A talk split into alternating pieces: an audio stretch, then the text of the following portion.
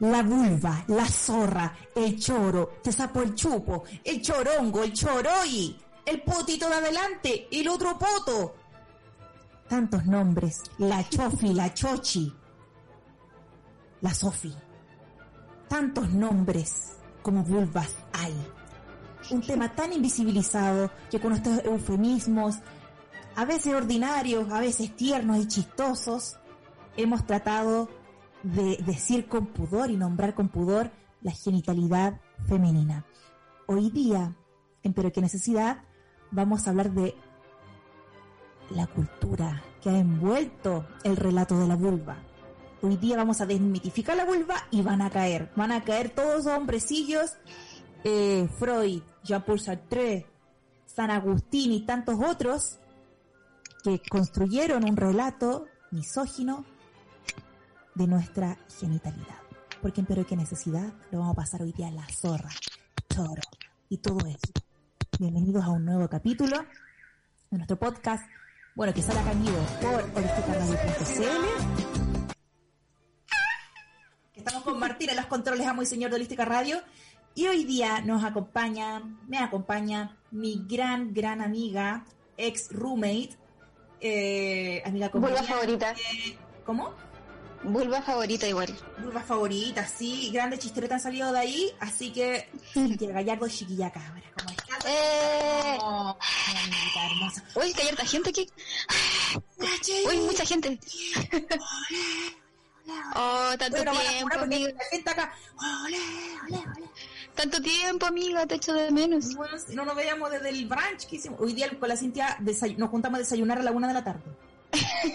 Y así es ¿Verdad? Así es Pero es que lo vamos a hacer. Está bien, igual. siempre es como que estoy cesante o soy artista. Uno siempre está como en eso.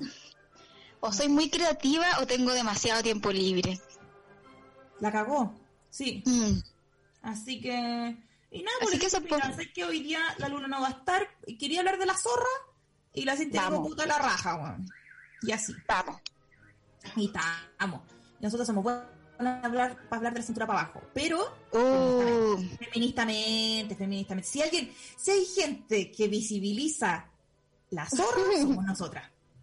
Señor, usted Oh, que ¿verdad? está en este momento escuchando, va a escuchar la palabra zorra por lo menos 500 veces en este capítulo. hay gente que igual le da como, como que le, le, le causa como media, un poco violencia la palabra zorra. Sí. Y No la entiendo nada. La entiendo igual porque es una palabra igual fuerte, pero yo creo que ha sido eh, muy malmente manoseada también. Sí, sí, es que yo estoy muy de acuerdo contigo, amiga. Lo que pasa es que la palabra zorra bien puesta es chistosa. Sí, pues. La palabra zorra como ofensa no va con nosotros. No, No, estilo con el de la Cintia es ocupar la palabra zorra eh, para hablar del absurdo de la vida. Para- imagínate estar en una conferencia importante y se me pica la zorra, o sea, bien puesto. Sí, pues. Todos se ríen, todos lo pasamos bien, Todos lo pasamos bien. todo sale bien. sí. No hay forma de que nada salga mal si está la palabra zorra, zorra entre medio. O sea, nada es. puede fallar. O sea, estamos Nada todos de acuerdo con eso. Estamos todos de acuerdo con eso. Eh, hoy día, como vamos a hablar de la vulva, eh, y yo me voy a autofunar y voy a decir que muchas veces para referirme a la vulva le dije vagina y ya vamos a hablar porque eso está mal. O sea, ya sabemos que no es correcto, ¿cierto? Pero hay una explicación cultural muy importante eh, a la que vamos a llegar eventualmente en este capítulo. Eh, vamos, les voy a dar el número de teléfono para que manden sus audios y lo escuchemos en vivo. Y quiero que me respondan eh, en su casa, ¿cómo le decían a la vulva? ¿Se nombraba o no? Y, y, y, y esos tabús de la genitalidad también. ¿En su casa alguna vez se nombró el clítoris? Porque mi mamita está en el cielo y estoy segura que nunca la escuché decir la palabra clítoris. Estoy segura. Yo me morí sin escuchar, o sea, no, mi mamá se murió sin que yo le escuchara decir la palabra clítoris.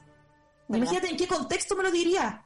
¿En qué contexto me lo diría? Como, porque cuando en mi casa me hablaban de sexualidad, me hablaban nunca desde el placer, pues siempre desde la prohibición. No es nada deporte la cosa, no voy a quedar embarazada. Eh, y así. Eh, y de forma muy descontextualizada, de repente yo jugando a las Barbie, entraba mi tía a la pieza y decía, no, nada deporte la cosa, y se iba. Y yo como, ¿qué?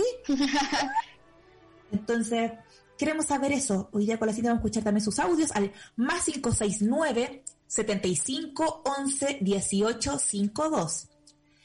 Repito, más 56 9 75 11 18 52. Eh, si en su casa, eh, los nombres que le ponían a la vulva en sus casas y también cómo se hablaba eh, de sexo en sus casas y, y si se hablaba o no de placer, porque puede que le hablen de sexo, pero no necesariamente desde el lugar entretenido, sino más bien como desde la prohibición y desde no vaya a pegarte una cochina, o no vaya a pegarte un este, una ITS que le dicen. Ah, en mi casa nunca se habló de eso. ¿De ITS? De TS ni de, ni de placer ni nada. O sea, como que en verdad nunca se habló como de sexo. Siempre era como, tenés que cuidarte, ¿eh? Tenés que cuidarte. Es que tenés que cuidarte, pero ¿de qué me tengo que cuidar? No, pero es que tenés que cuidarte, pues. Pero ¿de qué me cuido? ¿Cachai? Como que nunca supe hasta grande como de qué me había que cuidarse, ¿cachai? Bueno, sí, pero es que hay que cuidarse. Me da demasiada paja que los adultos de nuestras vidas hayan sido tan abstractos. Sí. ¿Cuántas cosas uno aprendido? Porque a uno ya, después uno cumple los 30 años, de repente vaya en la micro y dice, ah, a eso se refería. Pero como no eran sabios para expresarse, eran puros lagunas que uno dice, algo empezado, la vieja pesada. Pero no, Sí. no, no lo explican con sabiduría, como, oye, tienes que comer verde. Y como, ¿y por qué tengo que comer verde? Yo no quiero comer verde, yo quiero comer papas fritas. No, tienes que comer verde. En fin, es como, pero, pero se hubiese explicado como tu cuerpecito es un templo y necesitas Sí. nutrientes. No, que comer verde. Guau. Yo me acuerdo que cuando mi mamá cachó que yo estaba tomando pastillas anticonceptivas, pero no, no solamente como para controlar como mis periodos irregulares, bueno, yo pensé que se me venía así como la charla como de la vida. Mi mamá me dijo, a ver, ¿tú estás tomando eh, pastillas para tu, eh, como para tu regla? Porque eh, así hablaban los papás de los 90, o para otra cosa. Mm, Y ni siquiera fue capaz de decirlo. sí. Y yo le dije, sí, para las dos cosas. Mm, Y eso fue toda la conversación en mi vida que tuve de sexualidad. Bueno, así como, ni siquiera fue capaz de decirlo, estoy ocupándolo como para tener relaciones sexuales con tu pueblo. Y le dije, "Mm, sí. Ah, cuidadito, cuidadito, que te pille yo nomás. Así, esa era la forma de... Wow, qué terrible. Un atroz, un atroz, mi niña. Oye, para toda la gente también, que un saludo a toda la gente que nos está eh, viendo desde el YouTube. Eh, Estamos, estamos saliendo también en vivo por el YouTube de eh, holísticaradio.cl. Así que nada, pues acá nos están viendo. Está la polera nueva que me compré donde los chinos. Mira, yo me compré esta cadenita, me la estoy estrenando. Nuestra cosita. Imagínate. Oye, Cintia, te vaya a desayunar hoy día con las papitas que te traigo. Eh, No me digáis nada. decir está referenciado en Google y principalmente en el libro que leímos con la Cintia para este capítulo, que se los voy a mostrar acá para la gente de, que está en YouTube, que se llama El fruto prohibido, que es un libro de ilustraciones de una ilustradora sueca que se llama Liv... Es, es, es que es raro, yo no quería decir... No tengas susto, no, no, pierde el susto, pierde el miedo. Dilo, Ya. y dilo nomás, como te salga. Stromkist. Liv Stromkist. Eh, el fruto prohibido, que es un libro de ilustración, oh, que la sube diciendo cosas. Que mira, yo, yo sé solamente para hablar coa y, y español, es como chileno nomás yo puedo hablar. Pero está bien, yo creo que lo dijiste. Mira, yo no sé, eh, no sé hablar en otro idioma, pero yo encuentro que lo dijiste súper bien. Live, ay, te. Ya, live. live. Yo pronuncio todo mal, yo pronuncio todo mal. Pero bueno, Pero no importa, amiga. pero no importa, yo nací en Chile porque tengo que andar sabiendo otro idioma. Total. Que ellos aprendan a hablar en chileno también, pues. Sí, pues. Oye, muy bonito el libro. Yo que no, no soy tan, tan dada a leer, porque me cuesta mucho, un libro con dibujos. La importancia de un libro con dibujos.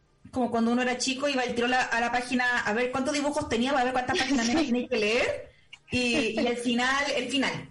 ¿Cachai? Y Sí. iba a la página final como y se murió, fin. Como, ah, se va a morir, ya bacán, entonces valía la pena leer. Muy bonito el libro, muy chistoso.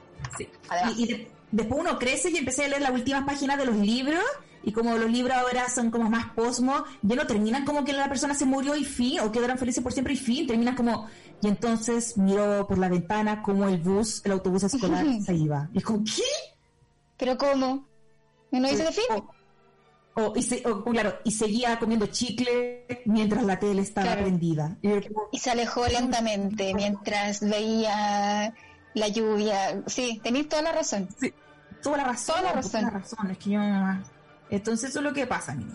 Entonces ya, más 569 75 11 18 52 para que manden sus cagas de audio. Ah, La buena No, agresiva. niña. ¿Por qué? Estoy hiperventilada porque me acabo de comer un majarate y acuérdense que cada vez que yo me yo como algo dulce, quedo hiperventilada y quedo ojalá. Chucha, qué susto. Que soy muy chiquitita, entonces lo, cualquier cosa con azúcar me deja segura. Tenés menos sangre en el cuerpo, está bien. Sí, pues. Más encima me llegó la explicación. tengo menos sangre en el cuerpo y tengo anemia. Entonces, Esa es mi explicación científica. Es que tenés menos sangre en el cuerpo. sí, pues. Entonces, eso es lo que pasa, pues. Sí, pues. Sí, pues. Entonces, mira, ¿qué pasa? Eh, vamos a hablar de la vulva y principalmente uno dice ya estas cosas, la vulva y, y, mm, la genitalidad femenina eh, ha sido tabú por culpa del patriarcado. Y es como, sí es correcto, ¿cierto? But eh, hay personas específicas que acá vamos a apelar con nombre y apellido, mi niña, porque acá no vamos a dejar títere con cabeza, Na, na, na, come on. ¿viste? Y que hicieron que, que la gente, eh, que, que en el fondo eh, influyeron mucho en que la concepción y el tabú eh, de la genitalidad femenina. Entonces no es como, ah, sí que fue un proceso patriarcal medio abstracto, no comadre, no compadre, no comedre. Acá hay personas que yo no voy a escatimar en hablar porque yo principalmente porque están muertos, se murieron hace 100 años, pero igual, pero igual. Entonces son- estas son retrofunas patriarcales, eh, así que vamos a empezar a escarbar en el relato, el relato cultural que se le ha hecho eh, en Occidente, y cuando digo Occidente, como me estoy referenciando principalmente en este libro, El fruto prohibido, es Occidente de Europa y, Norteamérica, no es eh, Occidente de eh, Latinoamérica, ¿ya? Porque por supuesto, para otro capítulo va a estar eh, los sistemas reproductores femeninos y masculinos y cómo se entendía también la sexualidad desde culturas ancestrales latinoamericanas. Pero hoy día no es el caso porque esta autora, como es del primer mundo, no, no, no, no cachó nada, ¿cachai? Entonces, ¿qué pasa? Que los hombres colonizaron la forma de investigar y por tanto la forma eh, del relato que tenemos de la sexualidad la hicieron los hombres, ¿cierto? Y con ellos hemos aprendido a entender nuestro propio cuerpo. Ahora, ¿qué pasa con esto? Eh, la concepción que tenemos de nuestro cuerpo, entonces es una mirada masculina y hemos aprendido incluso a sentir deseos de acuerdo a la concepción masculina que estaba regido en distintas épocas por los avances de la ciencia, eh, por las religiones imperantes, eh, principalmente por esas, dos, por esas dos corrientes y como veremos más adelante por las eh, etapas humanistas como la de la ilustración. Entonces, vamos a partir pelando. en ¿A quién? Mira, acá no queda títere con cabeza, porque el primer funao histórico Se de esta viene la necrofuna. se viene la retrofura es John Harvey Kellogg's. Uh, Sí, el caballero del desayuno. sí. El caballero del desayuno es lo más import- la comida más importante del día. Sí, el mismísimo. Exactamente, el creador de Kellogg's de los cereales también era médico, ¿sabes tú? ¿Sabes tú? ¿Y qué hizo él? Él quería evitar que las mujeres se masturbaran. Esto, eh, John Harvey Kellogg's vivió entre 1852 y 1943, así que al comienzo, eh, al final del siglo XIX y comienzos del siglo XX, él decía que la masturbación femenina nos daba eh, cáncer perdón, cérvico-uterino, epilepsia y locura. Y después cualquier, incluso después se chifló y empezó a eh, asociar cualquier problema eh, físico a, ah, que está loca se está masturbando. ¿Cachai? Sí. No, está O sale una está espinilla, ah, estáis pajeando Sí. mucho. Sí, se estaba pajeando mucho. Y él recomendaba que al clítoris se le pusiera ácido fenálico. No sé, un Google parece que es un ácido muy corrosivo, eh, en estado puro eh, sobre el clítoris para aliviar la excitación excesiva. O sea, estar caliente, las mujeres calientes era algo que había que sanar por el bien de nosotras. Imagínate las pobres cabras que se estaban tocando la zorrita y escondían en el baño pensando, ¡oh no, me va a dar cáncer! Yo como soy hipocondriaca, Eh. yo hubiese sido la más asustada.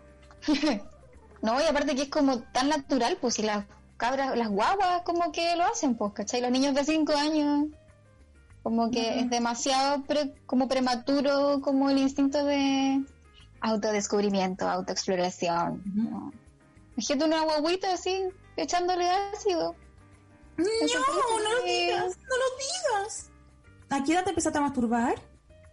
A los 13. Yo recuerdo perfectamente el día. demasiado como a los 13 años, 8 días, 4 horas. Bueno, es que yo me acuerdo el día exacto, no, no me acuerdo el día exacto, pero me acuerdo cuando, cómo fue. ¿Cachai? Como que fue como que yo no tenía idea de lo que estaba pasando, de verdad. No cachaba. No, no, nunca nadie me contó en el colegio, fue, imagínate, fue un colegio de mujeres y aún así yo no tenía idea de lo que estaba pasando. No sabía. Y Bueno, en ese momento tenía un colegio de mujeres, pero no, no, lo supe hasta que fui muy grande. Imagínate. Y, y pero cuéntanos el, el, contexto. El contexto es, eh, mira, yo, yo lo puedo resumir en, en, en, en, que me estaba rascando y fue como una rascadura que llegó demasiado lejos. Así, mm. como que fue muy fortuito, ¿cachai? Como que no, como no sabía que esto era posible, era como que, pucha, estaba como acostada, aburrida, me estaba rascando, qué sé yo, y de repente como que me seguí rascando y fue como, oh, a ver, y si me rasco más rato, ¿qué pasa? Y bueno, así fue como, ¿qué es esto? Como que esto no está, como que era muy desconocido, pues entonces era como, ¿estará bien? ¿Será normal? Como, ¿qué weá? Y después de que pasó esa weá, como que no paré más, bueno, así como que me enfermé de la weá. O sea, todo fue gracias a que te picaba la zorra. Exacto. Es que así empezó el plan de descubrimiento. Sí, pues como penicilina. Un, accidente científico. Eso es. Sí, así A los 13 años igual bien. Encontré que fue una buena edad, un buen momento de mi vida, como que llegó súper en el momento preciso, y de ahí no paré más, bueno, así como que en todos lados, como que me escondía en el baño, cuando todo, todo el rato. Muy entretenido. Oye, eh, parece que nos está escuchando el, el, YouTube. No sé si está saliendo por la oh. página de holísticaradio.cl, pero por lo menos en YouTube parece que está un poquito caído por ahora, pero lo estamos solucionando. Bueno, nosotras dos no. Eh, los dos que trabajan en Holística Radio, que es solo una persona, eh, Martín, está ahí chequeando. pero de todas maneras, el capítulo va a quedar en todo lo que es el Spotify. Así que usted no, no sé, no se desespere, mi te vamos a estar dos horas hablando de la zorra y cuando ustedes cocinen lentejas cualquier día, dice, ¿se acuerdan cuando los chiquillos hablaron de la zorra? Ya voy a cocinar escuchando sobre la zorra. van a invitar a, almorzar a su familia y van a escuchar este capítulo. Sí, y van a, estar ahí. La zorra, la zorra. De hecho, deberíamos hacer un momento de decirlo mucho rato para que quede como... Sí, como uh, una introducción. Sí, un como un momento incómodo, como cuando hacer el templo del placer y empezaba como, ah, ah, oh, ¿verdad? El volumen Deberíamos hablar zorra, zorra, zorra, poto, zorra, zorra, zorra, zorra. Zorra, poto de adelante, poto de adelante, poto de adelante. O sea, si la gente lo va escuchando en la calle con audífonos, tengan que bajar el volumen. Claro, y que alguien mande como un audio por WhatsApp a una persona que va en el metro y que lo escuche como en voz alta y que toda la gente en el metro se dé vuelta a mirar a esa persona. Sí, eso vamos a hacer con este capítulo. este es el tipo de capítulo que va a lograr eso. Oye, pero espérate. Yo, encuentro que 13 años es una súper buena edad. Pero tú empezaste más chico o más, o más adulta. Papurri. Mi primer orgasmo ¿Qué? fue a los 7. Pero ¿cómo te acordáis? Bueno, es que yo, porque yo también me acuerdo exactamente el momento en que fue, pero no fue la primera vez que yo me masturbaba, yo me masturbé más grande. Pero por también por un error, entre comillas, eh, terminé corriéndome la pajita sin querer a los siete. Pero era, en verdad no me corrí la pajita. Yo era muy niña, ¿cierto? Tenía apenas siete años, estaba en segundo básico y nos teníamos una prueba de divisiones de dos dígitos. Y a mí siempre me costó esa weá. Yo siempre era buena para las matemáticas, pero sé que en el segundo básico tuve como un vacío legal de mi cerebro y no, no, no entendíamos, mi cerebro y yo, las divisiones. Con dos dígitos. Difícil, difícil. Difícil igual, popa, sí. Y yo era la matea, pues entonces en mi casa siempre, no, se la Paula se saca puro siete. dije, oh, me voy a sacar un rojo. Entonces me incliné, me senté adelante. Espérate, que me estoy escuchando ahí en el. Ahí sí. Me, me incliné hacia adelante, eh, sentada en la silla, para copiar al compañero de adelante de las respuestas y tenía como un pie, era como, como que tenía un pie sobre la silla, como que el talón de un pie me tocaba la... ah, ya, ya te caché. del, claro, del zapato. Voy a hacerlo. Sí. ahí se alcanza, no es que yo tenía buena elongación también. como aparte sin relaxa, entonces... Callé, no me voy a poder pasar nunca más. ¿Viste? Y, oh, qué difícil. No, sí, es difícil, niña, pero es que como soy hiperlaxa, no sé, yo era gimnasta también, eh, me doblaba muy raro. Y me incliné hacia adelante y con ese roce, y me encima que estaba nerviosa, clave. Ah. Oh, me, me orgamo que me fui. Y yo como sabía que era algo privado, porque como en mi casa se hablaba mucho de esas zonas, más que desde el cuidado, como eh, nunca te sientes en el water, los calzones eh, no se ponen con los zapatos puestos, eh, pero tampoco me decían por qué, ¿cachai? ¿Qué sé yo? Claro. Eh, yo dije, ya me lo, voy a, me lo, voy a, dejar piola, porque parece que es como algo medio privado, pero fue como, quiero volver a sentir estas cosquillitas, pero no supe cómo volver a sentirlas de forma artificial, por decirlo así. Eh, o no, mejor dicho, de forma voluntaria, en otros contextos, contexto hasta que teníamos menos 11 años. Eh, mm. Pero sí, tuve como una pequeña dealer de masturbación, así como le contaba a mis compañeras, bueno, no sabéis nada. Oye, pero espérate, como que no se te ocurrió preguntarle como a tu familia, como alguien de, como alguien más grande, como curiosidad de niña, pues como, ¿cuándo pasó esto? Muy raro, como... No, pero después con una amiga, a los 11, eh, fuimos al parque de la ciudad satélite y habían puras parejas dándose besos y había una que estaba arriba de la otra, una chica que estaba arriba del pololo y se movían así, como que estaban sogajeándose con ropa. Y nosotros una banca, teníamos 11 años y nos empezamos a mover, decíamos, uy, siento una cosquillita en la vagina. Y ella me dice, sí, como que la dos, y nos hablamos abiertamente, siento una, una cosquillita en la vaginita y nos sentamos así en, en la banca como moviéndonos. Onda la vista de todos, como, ¿qué onda son niños? Como... Estaban como dos niñas bailando. Así. Oh, qué heavy. Sí. Y así que de ahí, bueno, y, con, con, con, esta amiga, eh, después nos fuimos para mi casa a tomar once. Eh, mi tía estaba haciendo chacarero y, y, le contamos, uy, había una pareja, unos pololos dándose unos besos, nos empezó a dar una cosquillita y nos movíamos así, nos empezamos a flotar después en la silla. Y yo, ¡ay, qué! ¡Ay! bueno, está toda mi familia ahí. Oh, pero la inocencia. De llegar sí, a contar po. así como tomando once, uy, qué bien me corrí la paja, coche tu madre. Sí, pues, que era como una cosquillita con la mía.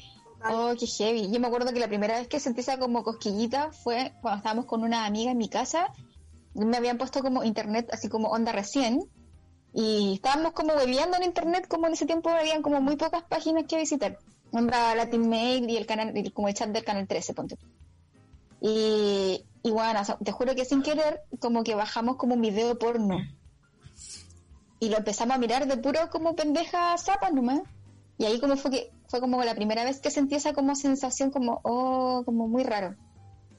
¿Cachai? Y fue como muy seguido también de, de, de la primera vez que empecé como a masturbarme como encuentro que despertó como todo al mismo tiempo, ¿cachai? Mm. Y, y no, bueno, como que heavy esa weá como de no tener a quien preguntarle, no, no saber qué estaba pasando, de verdad que no sabía lo que era. Y sí, tampoco claro. existía como, como eso como de googlear, ¿cachai? Era peor. ¿Y qué? Uno le preguntaba a la amiga y ahí empieza la fake news. La primera fake news es la mejor amiga hablando de puras weas.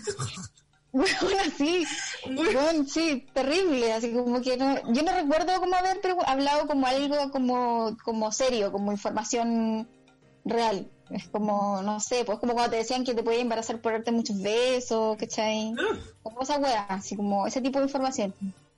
Y sí, de ahí pues, sería nomás, pues hasta que fui grande. Esas son las primeras fake news como, hoy si te agarran el poto, estás embarazada y por agua y uno pasándola con el hoyo, como, oh, sí, como, oye, me agarré yo misma, me embaracé de mí misma. te sentas en el water del baño del colegio y te vas a quedar embarazada. Todo, como que todo, había una edad como entre los 10 que todo era para quedar embarazada. Sí, bueno. Como te mandaron una carta de amor embarazada, como que trajera como antrax de, de espermio. Bueno, yo acuerdo que estuve muchos años como de mi, de mi niñez pensando que las mujeres se embarazaban porque el hombre le daban besos en el cuello. Mm. Qué tierno igual. No. fue tierno, fue tierno. Muy tierno. Mira, ya tenemos el primer funeque de la noche, entonces que estaba el John Harvey Kellogg, que eh, fue eh, a finales del siglo XIX, comienzo del siglo XX.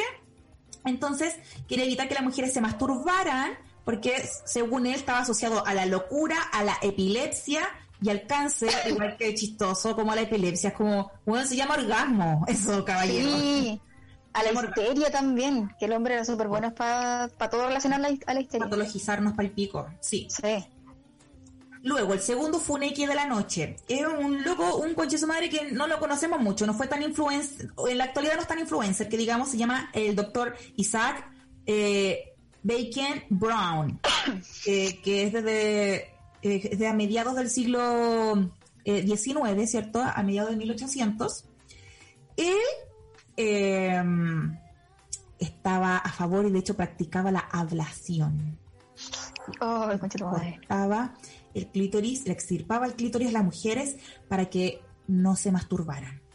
Y esto, voy a, tengo como unas citas acá que igual pueden ser importantes. Bueno, la ablación eh, todavía eh, está vigente en algunos países de África y de Medio Oriente. Cada vez está eh, aboliendo más, afortunadamente, pero eh, no es un tema eh, erradicado. Lo que pasa es que acá estamos acostumbrados a hablar de cosas mundiales cuando nos referimos a Latinoamérica y al primer mundo nomás.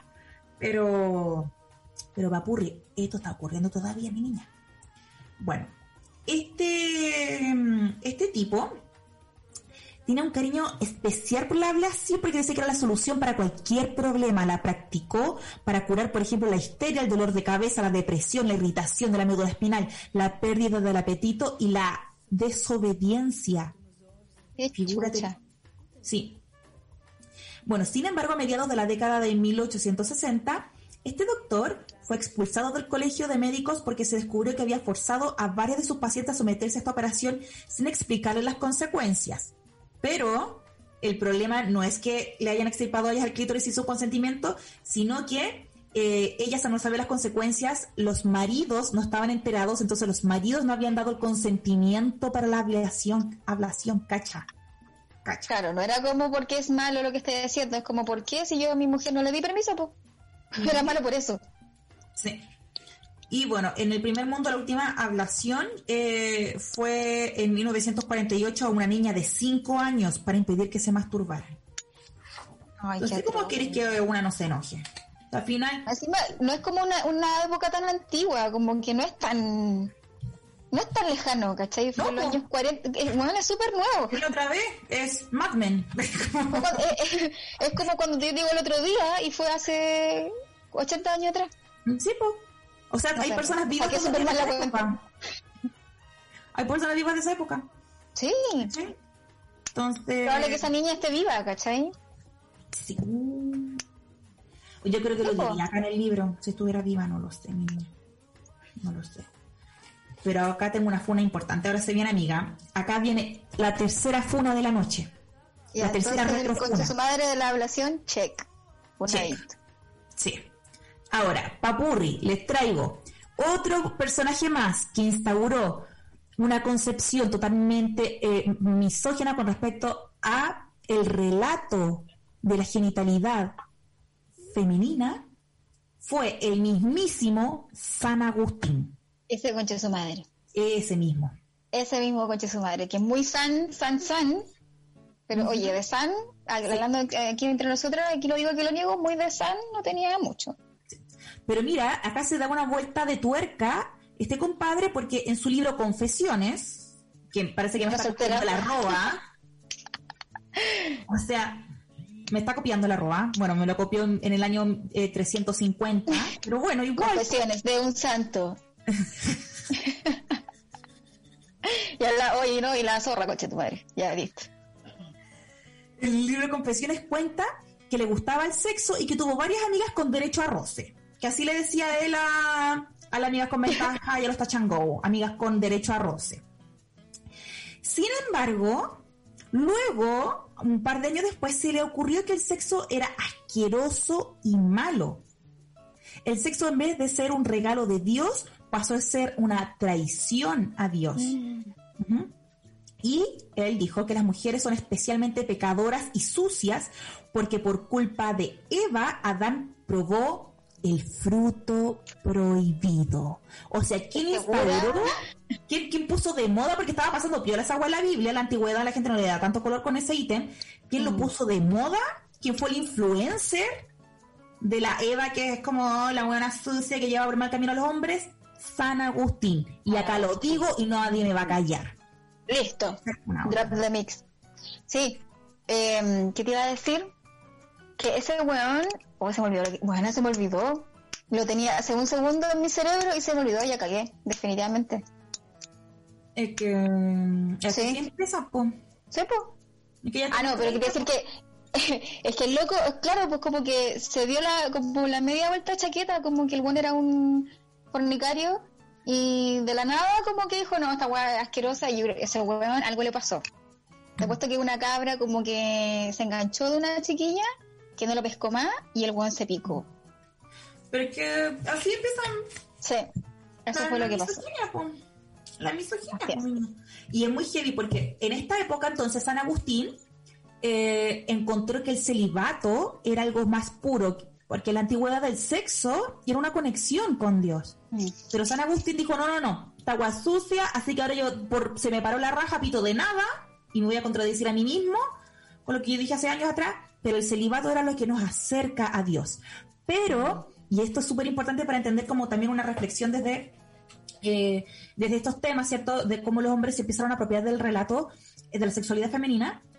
Él eh, empezó a ser célebre, ¿cierto? No, no, no tenía sexo, célibe pero pensaba todo el día en sexo, porque siguió escribiendo puras cosas sobre cómo el sexo era impúdico. O sea, él no estaba pensando cosas como, ya sé que va chao el sexo, así que voy a hablar de la naturaleza, ¿cachai? No. Lo que hizo, como soy súper célibe, pero me voy a dedicar a hablar todos los años que me quedan de vida eh, sobre eh, lo sucia que fue la mujer y el pecado original y lo grotesco, eh, entonces, que es esa carnalidad que arrastra a las mujeres, que es como de turbias y como que solo quieren engañar a los hombres, ¿cachai? Sí, pues, como que en el fondo era como que las mujeres nacen siendo pecadoras, pues. Sí. ¿Cachai? Sí. las hijas de Eva. Somos todas unas hijas de Eva.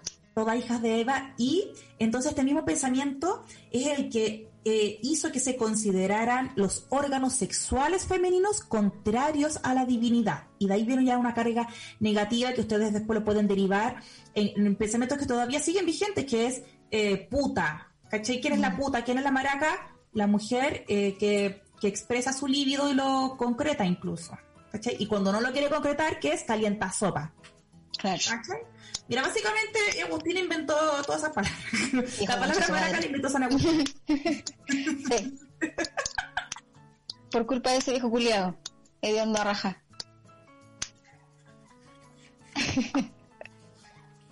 Funadito. Se fue que no San Agustín no la inventamos nosotras. ¿Qué querés que te diga? Te, te funamos, compadre. a ver qué hay que hacer ahora. Eh, a usted no le gusta leer a San Agustín, bueno, acá está funé, que pues cada vez que ustedes lo, lo citen en algo le será, pero está funado, pues. ¿Y ese hará, hará milagros de verdad? ¿O, habrá gente que le haciendo milagros, ese otro estaba preocupado de decir que la mujer éramos sucias. ¿Habrá gente que le pide como manda ese concha de su madre? La... No voy a fundar. Voy a fundar en Mercado Libre.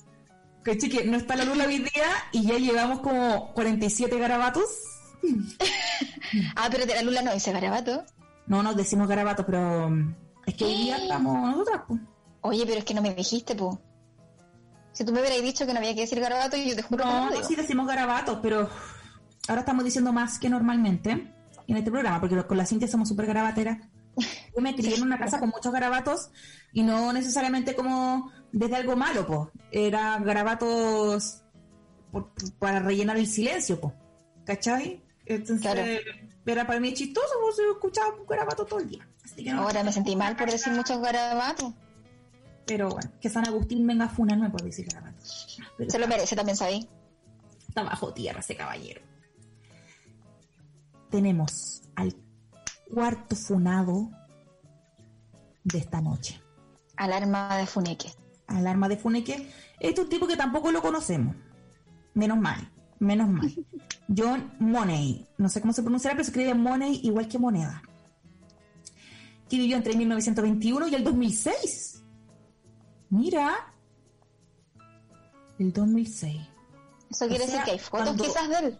El año en que eh, Ricardo Lagos eh, terminó su periodo presidencial y ganó Michelle Bachelet, ahí murió John Money. Mira cómo está todo conectado de alguna forma. Cuando fue el caso de Tombolini, él ya estaba a punto de morir. De hecho, él era el señor del cartel que le pegaba a Tombolini, era el que lo seguía. No sé, no sé si conocía ese dato, no está en el libro, pero lo acabo de averiguar. y John Money eh, fue, eh, trabajó en psicología médica y él, mira, pero esto es súper relevante, amiga, pero más que relevante, él fue quien finalmente posicionó con gran influencia en la actualidad, o sea, tremenda influencia, el sistema binario de los sexos. Es decir, este tipo fue el que dijo, no, no, no, pero ya, pues, acuérdense, acuérdense que, que los géneros son totalmente binarios. Existe el hombre y la mujer, y el hombre tiene pene y la mujer tiene vagina, y se complementan, porque uno es el encaje y el engranaje del otro. ¿Cachai? ¿Y esto qué pasa? Eh, pasan varias cosas. Eh, que, por ejemplo, eh, bueno, se, se empezara a, ser demasiado latente que el, género es un, o sea, que el sexo tiene una correspondencia con la expresión de género, es decir, tus genitales definen si eres hombre y mujer, y que también, y esto es gravísimo, que se hicieran muchas cirugías para que se calzaran este sistema binario, porque hay gente que tiene tetas y tiene pene. Claro. Eh, o que serían como entre comillas los hermafroditas, que ya menos mal que ese tema está quedando obsoleto, ¿cierto?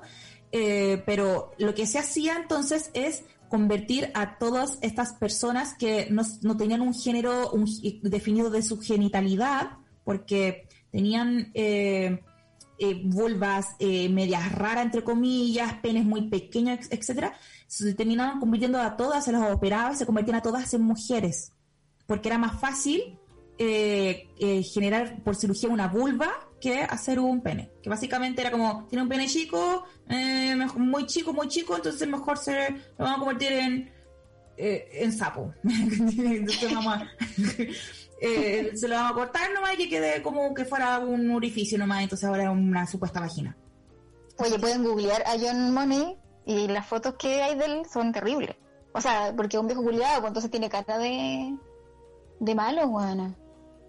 Tiene cara de malo el caballero. Ay, no me dio miedo, no lo quiero googlear. Vaya, vaya a soñar con él, no, no lo googlees. No, no lo quiero googlear porque me da miedo.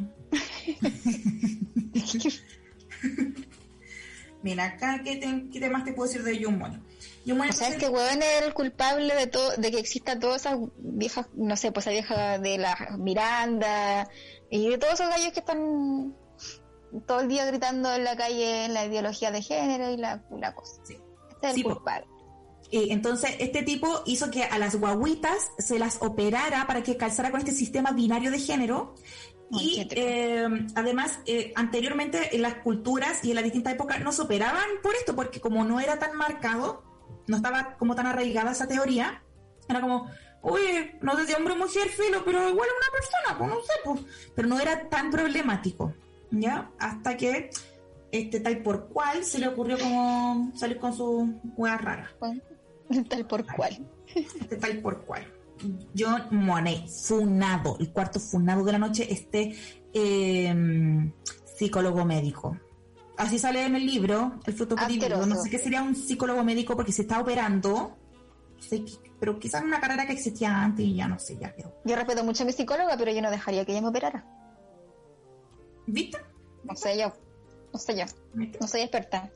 Mira, no, acá no somos, no somos ingenieras en medicina, pero, pero me suena como que ese tipo debería estar siquiera dedicándose a la medicina. Claro, me suena que no estaba bien lo que estaba haciendo.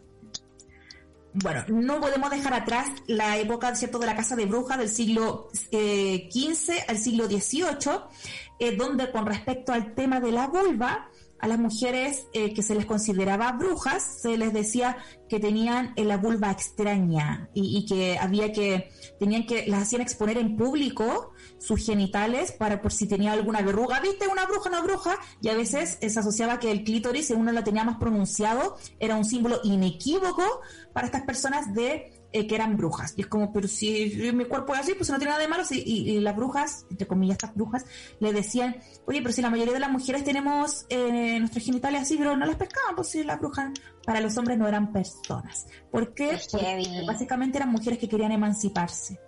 ¿Qué son las brujas? Solamente mujeres que quisieron emanciparse y que quedaron, y ahora en Halloween uno se disfraza de bruja, deberíamos disfrazarnos de mujeres emancipadas y decirle así mejor. mujer emancipada, una mujer con blazer. soy una mujer emancipada, El próximo Halloween todas con blazer. con blazer, corro de bruja y blazer. ¿Con Y blazer y un maletín. todas las mujeres del mundo, sí, todo lo bueno que está pasando. ¿Qué? Como si pues son las brujas, pues mujeres emancipadas. Pero bueno, que heavy que no hayan cachado como que todas las mujeres tenían esta protuberancia, que le llamaban. ¿Cómo no se dieron cuenta? ¿Cómo?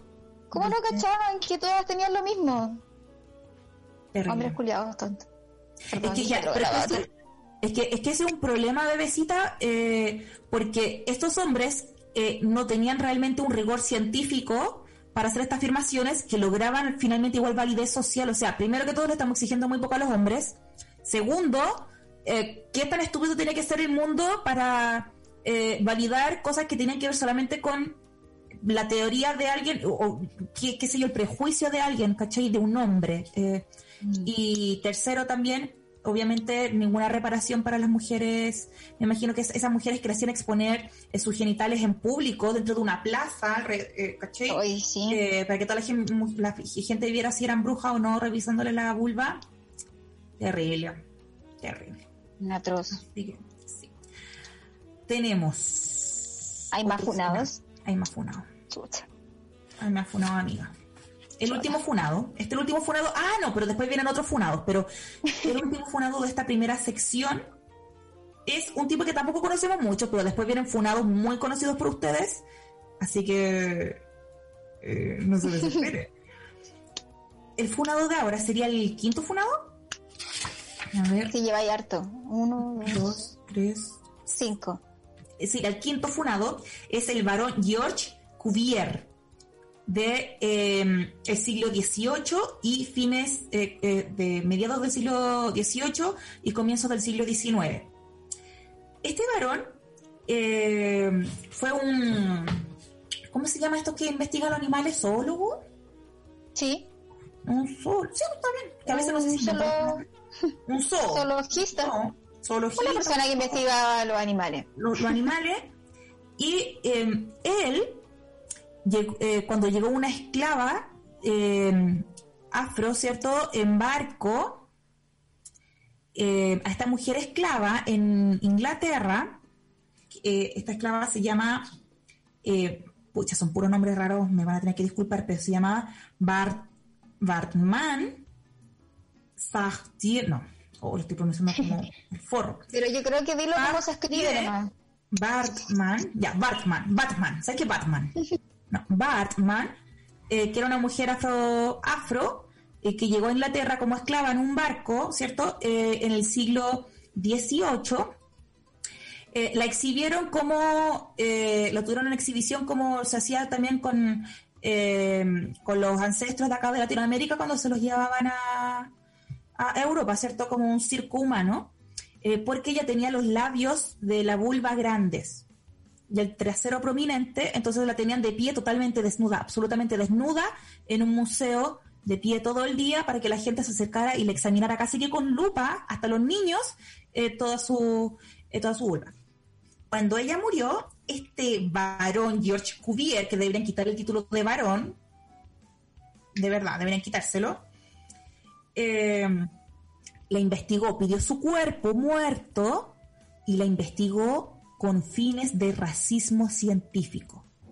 Porque él dijo, las mujeres blancas, como tienen los labios vaginales más pequeños, y esto va a ser muy importante para, lo que vamos a hablar después y que tiene que ver con la actualidad, que tiene los labios, eh, las mujeres blancas tienen los labios eh, vaginales más pequeños porque es una evolución natural. Por lo tanto, las mujeres de raza negra, eh, lo- no es que yo ya sé que las razas no existen, no me corrijan, eh, estoy hablándolo como con ese racismo eh, de esa época, cierto racismo científico, eh, las mujeres de, de raza negra eh, no son personas evolucionadas. Entonces, él eh, cortó, seccionó el cerebro de ella para estudiarlo y la vulva. O sea, y la separó de su cuerpo. La, y cuando Nelson Mandela, después, muchísimos años después, ¿cierto? En el siglo XX, eh, apeló a que devolvieran los restos de, eh, de Bartman. Bartman eh, Inglaterra no quiso, pero dijo no, porque si no todos los, todos nos van a empezar a pedir que devolvamos como las cosas que hemos museo, todas las cargas que hemos mandado. Pero eh, esos sus genitales, la vulva de ella, siguió en el museo hasta mitad del siglo hasta mitad del siglo XX, imagínate, una vulva expuesta porque este estúpido del varón George, no sé cuántito, varón George Cuvier, eh, se le ocurrió analizar con fines totalmente racistas eh, la genitalidad de una mujer afro para ver si calzaba con su premisa de que eran personas menos evolucionadas. Se obsesionó heavy, po. Y es, muy, es muy cuático esto porque la premisa de este libro, que se llama Fruto Prohibido, habla de, en el fondo, todos estos hombres que hicieron discursos totalmente horribles y errados eh, y totalmente fuera de, un marco científico, ¿cierto? Eran hombres que odiaban a las mujeres porque estaban obsesionados con estudiar eh, los genitales de nosotros. O sea, había un montón eh, que ni siquiera eran médicos. Y que se dedicaban a hacer estas exploraciones con comillas fines científicos, pero que solo era aleatoriamente darle sentido a sus relatos de misoginia con respecto a nuestra genitalidad. Sí, exacto. O sea, como que a ellos mismos se les ocurrían sus propias ideas respecto como a los cuerpos de las mujeres y necesitaban, bueno, llegaron a hacer como cosas terribles como lo hizo este gallo, a exhumar cuerpos, ¿cachai? A escribir libros, es como una obsesión rígida. Sí. Ahora, vamos a pasar a otro tema de la vulva, pero por mientras vamos a escuchar algunos audios. ¿Qué te parece, amiguita? A ver. Hola. Oye, le quiero mandar un saludo a mi polola que me ha tirado el choro para arriba todo el rato. Eso. Andreita, te amo. me encanta. El choro para arriba. Hoy día con la Cintia estuvimos hablando de sexo oral. Eh, cuando nos juntamos en la mañana. Sí, eso es lo que hablamos en el brunch el brunch, mira, hicimos un brunch como a las 3 de la tarde, así que debe haber sido oficialmente un almuerzo, pero era un desayuno realmente, porque era pan con palta y cositas así, onda, una avena y weá. Eh, y hablamos de que en Chile nos está chupando la zorra mucho. No, en Chile no, hay, poca cantidad, eh, poca densidad de personas chupando zorra, y esa poca densidad de personas tampoco lo están haciendo muy bien. Entonces yo creo que estaríamos hablando de una mm, tendencia a nivel país. No sé cómo que está pasando en el extranjero, pero me avisan por interno que sería una tendencia, una crisis en el fondo. Hay, sí, hay una crisis del sexo oral que, que, que sobre todo las mujeres hetero estamos en carencia, en carencia. Estamos en carencia, la estamos sufriendo, la llevamos como una cruz, como una mochila. No, eh, voy a hacer mi campaña. Quiero que me saben el chupo. Quiero que me saben el chupo. Yo puedo ser tu, ¿cómo se tu jefa de campaña. Sí, voy a ser constituyente por la zapa de chupo. Sí, pero buena, sí, porque si, si, ahí, si hablamos de, de chupar, como que está bien, pero si no lo vaya a hacer bien, mejor no vengáis, ¿cachai? Sí, bueno, para esas, para esas cosas, para eso me quedo en la casa viendo Netflix. Sí, pues para eso me, me siento y cruzo las piernas. Estuve viendo la serie Emily in Paris, vi la serie y todo el rato pensé que yo iba a hacer un trío con, con esas pololos franceses con la que ella eh, tenía ahí una relación de amistad con Yo no, la he visto, pero siento que en Twitter me he enterado de todo lo que pasa en la serie. Sí. No, y no hay... No, no, no, solo quería decir eso, que eso fue como... me voy a funar, me voy a funar me corrí la paja viendo a Emily Paris, mira la que... Es que había una escena donde me puse cachonda, porque hacía una con Pero era como... Así hacía más de la cosa simple. ¿Pero era una escena erótica o era como la loca tomando café en París? mirando la ah, ya. sexual. Eh, que a mí eso me gusta. Es que eso es lo entretenido, pues. Está bien. Sí. Por eso los porno, el porno que, que, he visto es más esos que parecen como los casting, es lo único que me gusta, hasta que hasta que empieza el primer beso y ya, este la parado, como que con eso es suficiente. No, no, me interesa la penetración, no me interesa. Sí, no, sí, la atención es lo... Por eso está Orgullo y Prejuicio y todas esas películas. Sí, por eso le fue también Orgullo y Prejuicio. Uff, uff. Mm, mm. Muy buena. Muy hot. Eso es la Muy mi onda. Muy, mi onda. onda. Muy mi onda.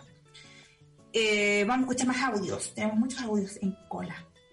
Hola chiquillas, estoy aquí con mi amiga María y estamos hablando de lo mismo. de cómo le decíamos el clítoris cuando éramos chicas.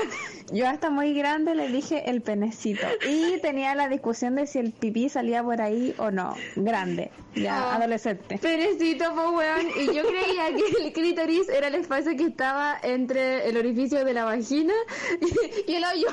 Concha tu madre, que esa weá y ese weón, cómo pasó la lengua por ahí, qué asco. Un besito chiquilla, las quiero mucho, mucho, mucho. Ay, me encanta que se tan cagando la risa. Sí, le están pasando la raja. Ah, se las quieren. Se les quiere, se les respeta. Qué lindas. Sí. Oye, eh, acá dice, Brígida González dice, agradezco a Santa Sara, estamos leyendo ahora los comentarios de YouTube, eh, por poder seguirlas viendo con cabida de YouTube incluida. Ah, que se cayó YouTube a nivel mundial, Ah, a nivel mundial. No, no sé si a nivel, que- a nivel mundial, yo creo que sí, está una cosa Dijimos mucho zorra, se cayó. Sí. Se cayó por eso. Nos Uy, banearon. Nos banearon, puede pasar. Uh, a lo mejor, como, o no, te- está muy ordinaria, como que el algoritmo Sí. nos empezó a censurar. Es que yo creo igual porque yo me he pasado. Yo sé que yo soy buena para la chucha, pero claro, tú me, me has desbandado. Que desbandaste. juntas, con nosotros estamos juntas, somos Es- ordinarios. Somos muy ordinarias. Sí, puta que somos ordinarios. Oh, la buena ordinaria. Yo soy buena, yo estoy muy buena para la chucha, pero muy, muy buena. O sea, como que no puedo decir nada si no llevas una chucha entre medio. Yo creo que no está bien eso. Es que más encima en pandemia uno perdió también el, el contrato social de Rousseau. Entonces, entonces era como, ¿hay que bañarse o no? ¿Y cómo se habla? Y como que... estamos, ¿Verdad? Tenés toda la razón. Eso, debe ser. pasando. Eso es lo que está pasando. hemos sido baneadas oficialmente por hablar de la zorra. Está bien. Esto- Es que eso es lo que está pasando en este país. Más audios. Hola amiga, oye, ¿saben que ayer eh, escuché un término que nunca había escuchado para referirse a la vagina, que es chonfla? Me encantó porque suena como... Soy la Josefina por si no reconocieron mi voz. Oye, tenemos a lo solte, a lo solte, a lo solte, el 29, 29, 29, entradas por Comedia Play o Comedia Ticket. Ahí avisen. Dijo todo mal. Es sábado 28 el show. Y es por, sí, es por Comedia Play. Pero ya al final del programa lo voy a, lo voy a promocionar. Pero si se viene el, pro- el show con las chiquillas, eh, comediaplay.com y en el link de mi bio están el link para los tickets, eh, show en vivo. Eh, tuyo de tu Instagram que caché que volvió al nombre original. sí, volví ahora Estoy sí, muy contenta. de Paula Molina. Me coloqué contenta cuando lo vi. Sí, porque por fin tuve como Qué un fácil mes. buscarte ahora. Bueno, es que era imposible. Dije más, dije más off, algo así. Era imposible buscarte. Tú Imagínate. deja aquí a mí, niña, no me digas nada. No, no, mejor ni nos metamos ahí. Los hackers. Los hackers. Eh, otro audio más antes de pasar a la segunda etapa de este especial de la vulva y la historia cultural de cómo has estudiado nuestro sistema reproductor. Hola chiquillas, eh, mi nombre es Carla, eh, saludos primero eh, y cariños porque puta hacen un programa bacán, eh, me han acompañado N durante la cuarentena, así que les agradezco mucho y les quiero mucho. Puta, eh, escuchándolas me acordé como de la primera vez que me excité. Eh, me acuerdo que era súper chica, pendeja, y me gustaba ver Buffy. Y la cuestión es que, eh, como era como, no sé, como programa más para adultos, eh, me iba escondida a verla a la pieza de mis papás, mientras mis papás estaban como abajo, eh, tomando once, no sé. Y me acuerdo que puta, había una escena como entre la Buffy y Angel, y weón, me empezó como a, no sé, que empecé a sentir como calorcito en la zona y así como esa cosquilla. Bueno, yo estaba para la calor. cagada, como que no sabía que era eso. Y, y puta, en verdad nadie te habla de esas weas, pues entonces igual es cuático. Pero esa fue como mi, mi primera experiencia ahí con Buffy la casa de vampiros. Eh, y ya después de más vieja, puta, el Satisfyer, weón, me cambió la vida, madre, no necesito un pico grande el Satisfyer, aguante, aguante. Eso, besitos cámaras. Que heavy ese calorcito. Al hoyo. Es Al como, hoyo. ¿hay Hay que cachado echar- cuando, cuando sentís que se te hincha. Bueno, cuando se te hincha mucho y te duele.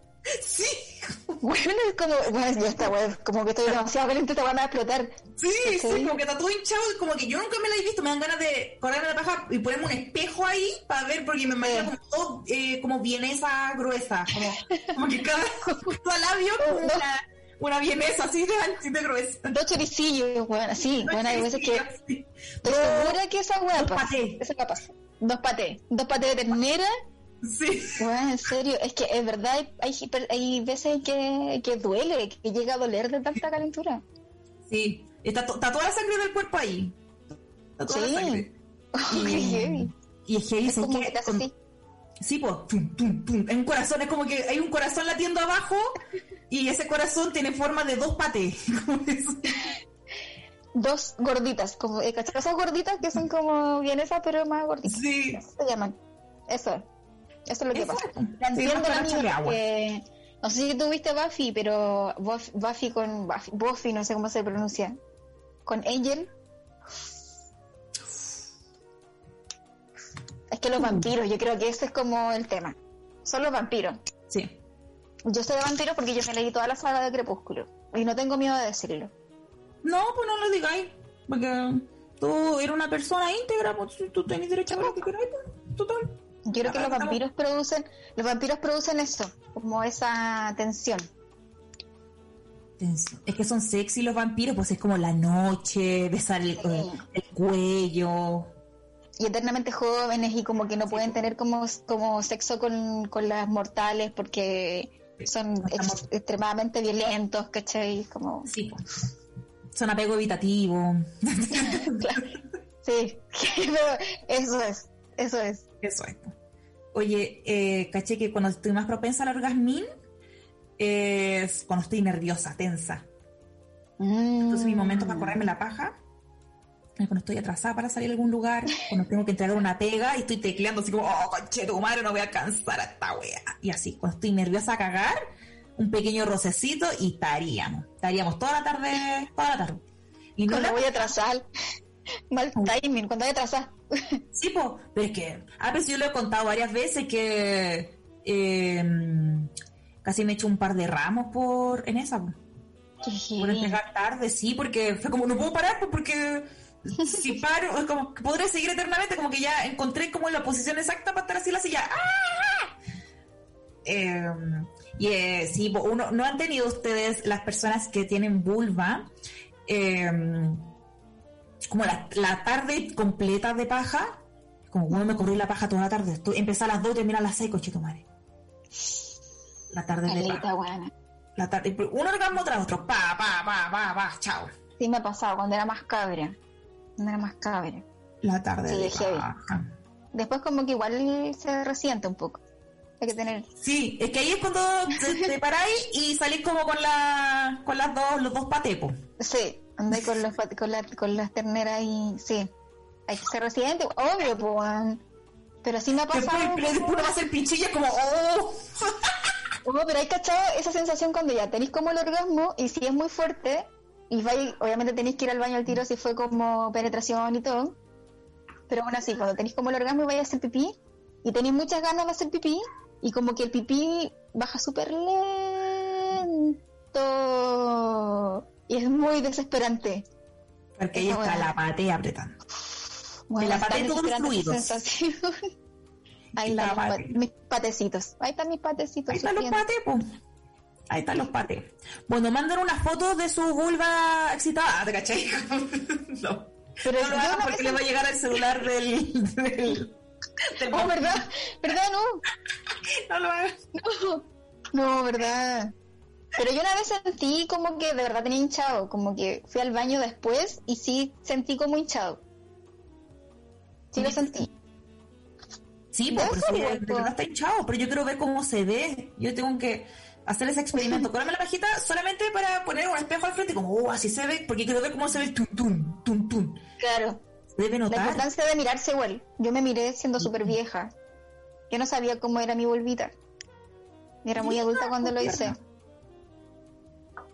Hay que es mirarte. linda. Es tierna. Y bolchevique, ya, y antiyuta. así. ¿Qué?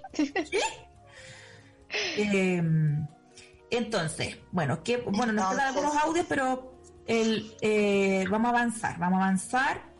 Porque, ¿qué pasa, mi niño? Ah, mira, ¿Qué la pasó ahora? puede escuchar. Volvimos al YouTube. Excelente. ¿Volvió a YouTube? Viste que Volvió. cuando, cuando dejé de decir garabatos, como que dejaron de bañarnos un poco. ¿Viste? Ahora vamos a hablar solo correcto, ¿ya? Vamos a hablar como corresponde, como personas adultas, eh, inteligentes, que no necesitan hablar de la cintura para abajo, aunque este capítulo se trata de la cintura para abajo. Hoy día vamos a hablar, no de la cintura para abajo, ¿te cachai? Claro. Ahora vamos a hablar de los pechos. No. Eh, estamos dentro de este capítulo de la vulva. ¿Por qué decirle vulva a la vulva y no vagina? Porque la vagina es el orificio que conecta la parte exterior con el interior, pero la vulva sería toda esta parte cierto exterior donde están eh, los vellos púbicos en contacto ahí con los labios eh, eh, exteriores e, e- inferiores y superiores, perdón, ¿cierto? Y antes se le decía labios mayores y menores. Pero eso generaba ciertos complejos, porque hay gente que los labios menores, lo que antes se le decía labios menores, que los labios internos, eran más prominentes que los exteriores, entonces la gente se acomplejaba, las, las personas con vulvas se acomplejaban porque sentían que como eran menores deberían ser más pequeños. Y esto es clave porque se las operaban se Mm, asociaba a una deformación. Entonces, desde el lenguaje, viste que siempre se dice que el lenguaje crea realidades. Bueno, en este caso es, es un súper buen ejemplo para hablar de eso también, eh, porque eh, las mujeres, bueno, en verdad las personas con vulva, ¿cierto? Eh, al no hablar de y decirle vagina, eh, se invisibiliza entonces el tamaño de los labios y tiene una directa relación, según eh, la autora de este libro, ¿cierto? De El fruto prohibido, eh, con la cantidad de cirugías que hay para achicarse eh, el tamaño de los labios. Se asocia como desde el lenguaje desaparece la vulva, entonces eh, se relaciona directamente con que debería estar invisible, debería ser muy eh, discreta la vulva. Es decir, pequeña, es decir, si la tengo distinta, la voy a operar clave. Entonces, no decirle vagina cuando sabemos que nos estamos refiriendo en realidad a la vulva.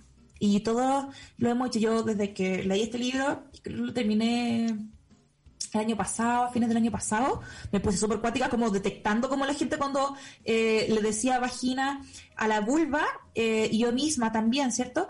Eh, cuando, cuando lo decía mal, porque el lenguaje crea realidad entonces y está directamente relacionado al complejo de las mujeres y de las personas con vulva del tamaño de eso.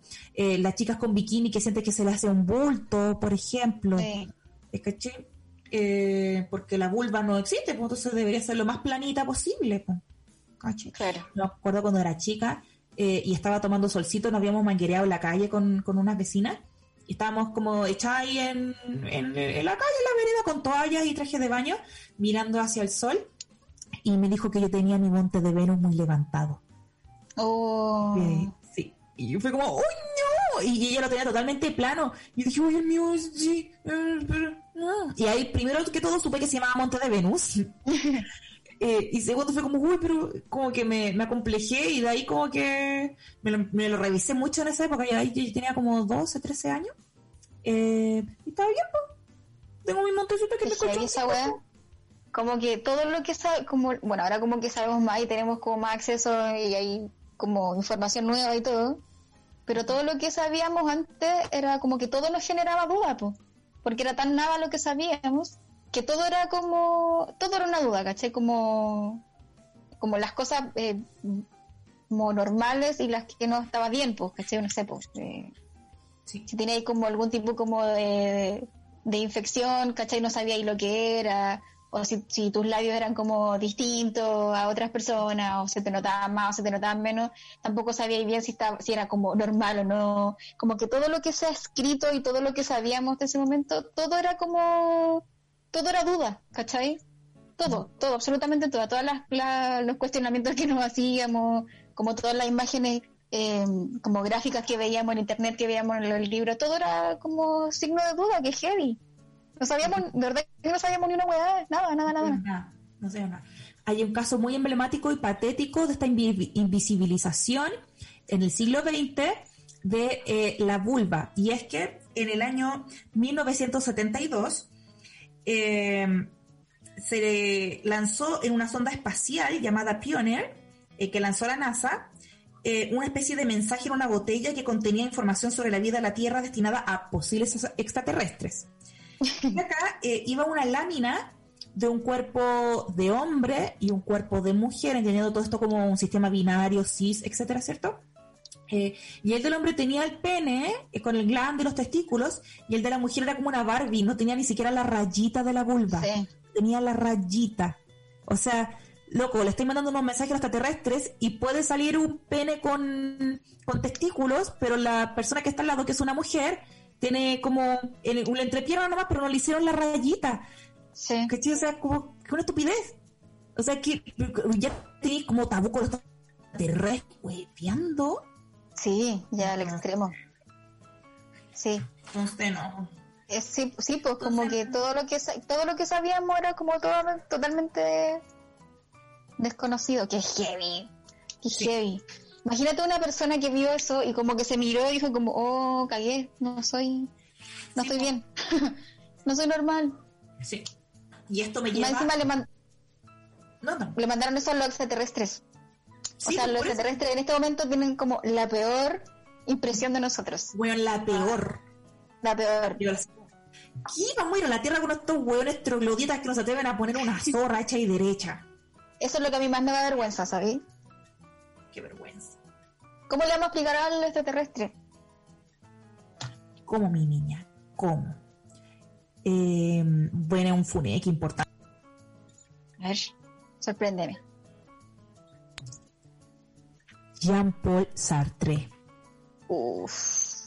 El parejo que tenía el pinche, que tenía la Simone de Beauvoir, ¿cierto? La que la del segundo Imagínate. La que dijo, mujer no se nace, se hace. Bueno, su parejo, que era este gran filósofo francés, ¿cierto? Jean-Paul Sartre, existencialista, todo lo que queráis, todo lo que queráis.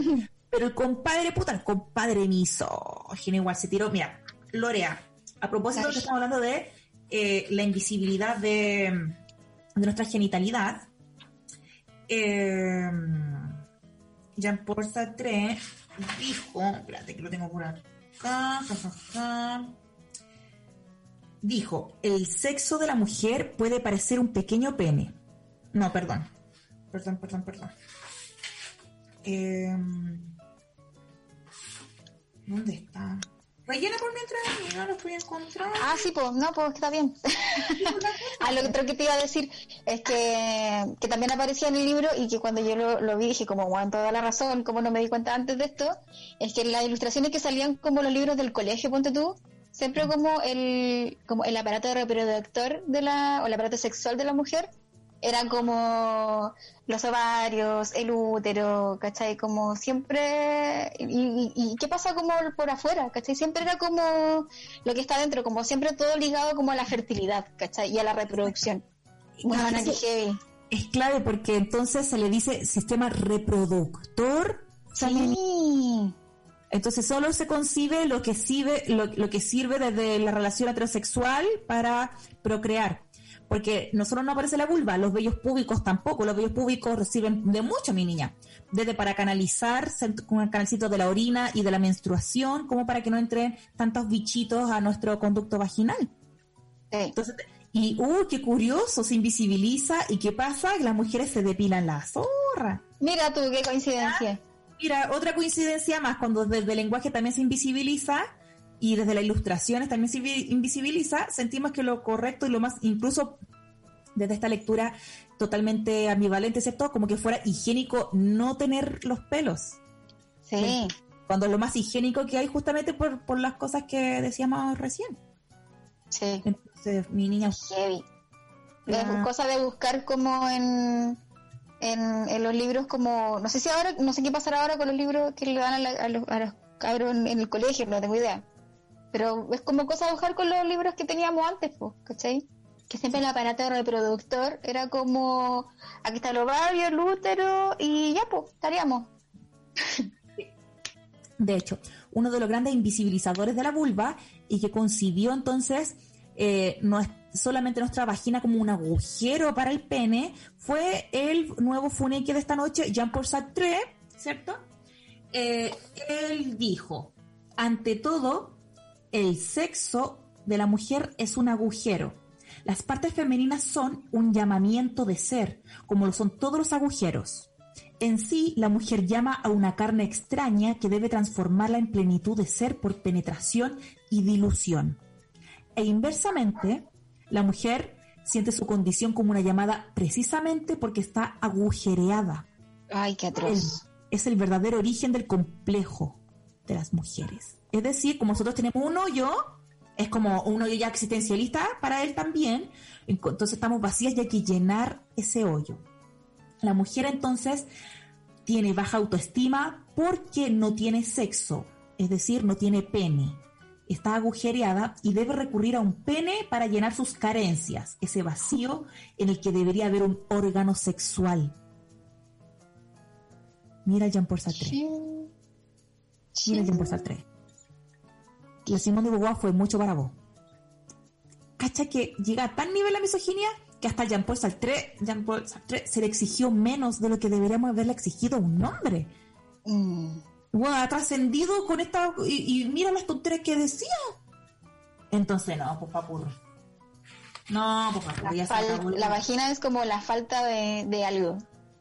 Siempre Sí. es como, Sí. como un sistema como eh, sexual masculino como defectuoso. ¿Por qué? Porque no tiene pene. Exactamente. Es la falta de algo. Imagínate.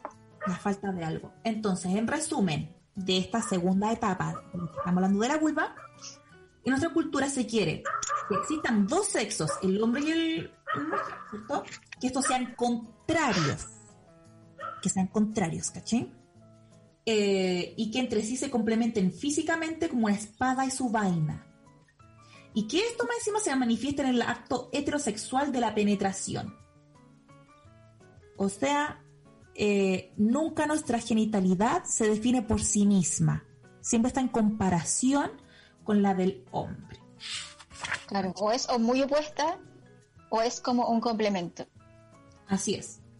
Así que, bueno, el sexo es una construcción cultural, eh, pero eh, llevó, eh, esta construcción cultural ha, tenido también, eh, como decíamos también delante, muchas consecuencias muy prácticas como las cirugías que se le hacían a las guaguitas cuando no calzaban en este sistema binario. Esta guaguita tiene como un pene raro, una vagina rara, bueno, vamos a hacer que parezca bien vagina y que ese pene, si es tan chiquitito, no va a crecer como un pene normal, así que lo vamos a convertir en vagina también y vamos a definir toda su identidad en base a su genitalidad. Así que, no, pues. Ahora, ¿qué pasa acá, mi niña? Que no siempre fue así. Todas estas cosas venían más o menos del siglo XV, ¿cierto? Las- todo lo que hemos funado hasta el momento viene del siglo XV, pero en la historia, en la antigüedad, eh, hay muchos vestigios de que en distintas culturas eh, y, distintas épocas de, de Occidente y, y de este Occidente europeo, eh, la vulva sí era representada y tenía cargas humorísticas, cargas incluso para eh, espantar eh, a espíritus malignos y había muchas estatuas, eh, incluso en iglesia. por ejemplo, eh, para los griegos, el ritual de enseñar la vulva era un elemento recurrente ligado a las fiestas en honor a Demeter, eh, que no era un dios de no sé qué mierda. Los griegos tenían tantos dioses que. Era un dios de no sé qué mierda. Oye, pero qué entretenido mostrar la vulva. ¿Cómo? Qué entretenido andar mostrando así como por porque por diversión. No, bueno, palpico que sí, palpico que sí. Eh, Aristófanes, que fue este cómico de la antigua Grecia, eh, como dramaturgo también de la antigua Grecia, describe cómo las mujeres de la ciudad griega de Eleusis iban al templo de Demeter y se enseñaban el sexo unas a otras. Cantaban y comían un pastelillo con forma de vulva hecho de sésamo y miel. Las Eso, eso hay que hacer. ¿Sí? O sea que si no voy a un carrete que no tenga que todas las cabras mostrando el sapo y comiendo pasteles de sapo, yo no voy. A mí no me No, o sea, mejor ni me invitís, po. Mí no me Mejor "Ay, perder tiempo. Ay, mira, soltero, voy a pinchar con un buen, no me importa. Yo quiero ver la vulva de todas mis amigas y comer pasteles con forma de vulva. pero que heavy como cambió, bueno, cambió radicalmente el relato, como de esa exposición como, entre comillas, como innecesaria, porque era solamente como para reírse y para pasarlo bien, hasta como de esconderlo definitivamente, ¿cachai? Sí. Esconderlo, pero de, de todas las maneras posibles. ¿sí? Y del otro que también era usado como, como muy ligado a la espiritualidad, pues, como el, el, que te proteja como de los males, ¿cachai? El ponerlo como en las iglesias. Es como que, ¿qué pasó? Imagínate lo distinto que hubiera sido tú. Ahora andaríamos mostrando el sapo. Sí, pues. De hecho, como que este este capítulo como, ah, pero si es por capítulo sobre la vulva, tenemos que estar mostrando la vulva, pues. Sería así de normal. así de normal. Oye, y en los comentarios de YouTube, la gente ya está funando a Jean-Paul Sartre, así que me Está bien. Está bien, hashtag, como que arróbenlo. Es interesante, pero ¿sabéis qué? Las cago conmigo y conmigo te metís con mi vulva y, te metís con todas las cabras también, así que chao, compadre. Mándenle un DM a Jean-Paul Sartre. Sí. ¿Qué? Cancelado. DM. Cancelado. Sí. Mira, también estaba, eh, dice, también existen descripciones de cómo las mujeres en Egipto en el siglo V a.C., durante las festividades en honor a la diosa felina Bastet, llamaban con fuertes gritos a, las, a los habitantes del poblado y hacían una danza en la que se enseñaba la vulva. Mira, mira ¿Cómo era el grito? Yo sé que tú puedes hacerlo. Eh...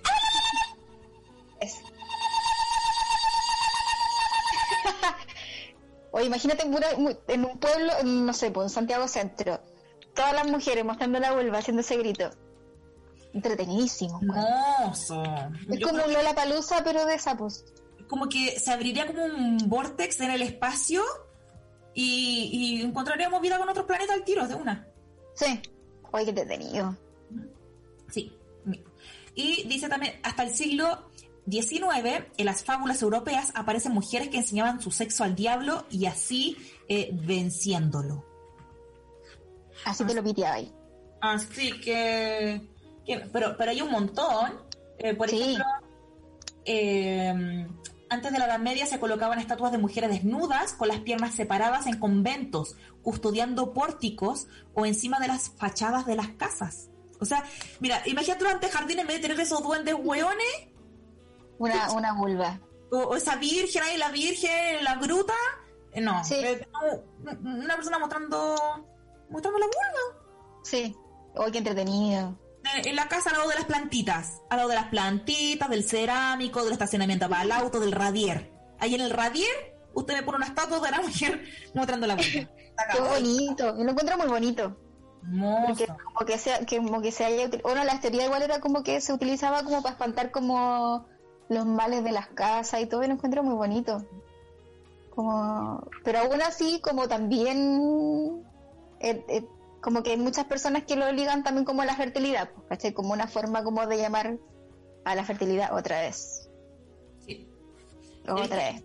Y lo, cuático de esto es que ahora que aparecen eh, muchas más antropólogas y arqueólogas mujeres, están estas interpretaciones que parecen mucho más eh, sensatas y, realistas con respecto eh, al sentido que tenían estas imágenes y estas estatuas antiguas de mujeres mostrando la vulva.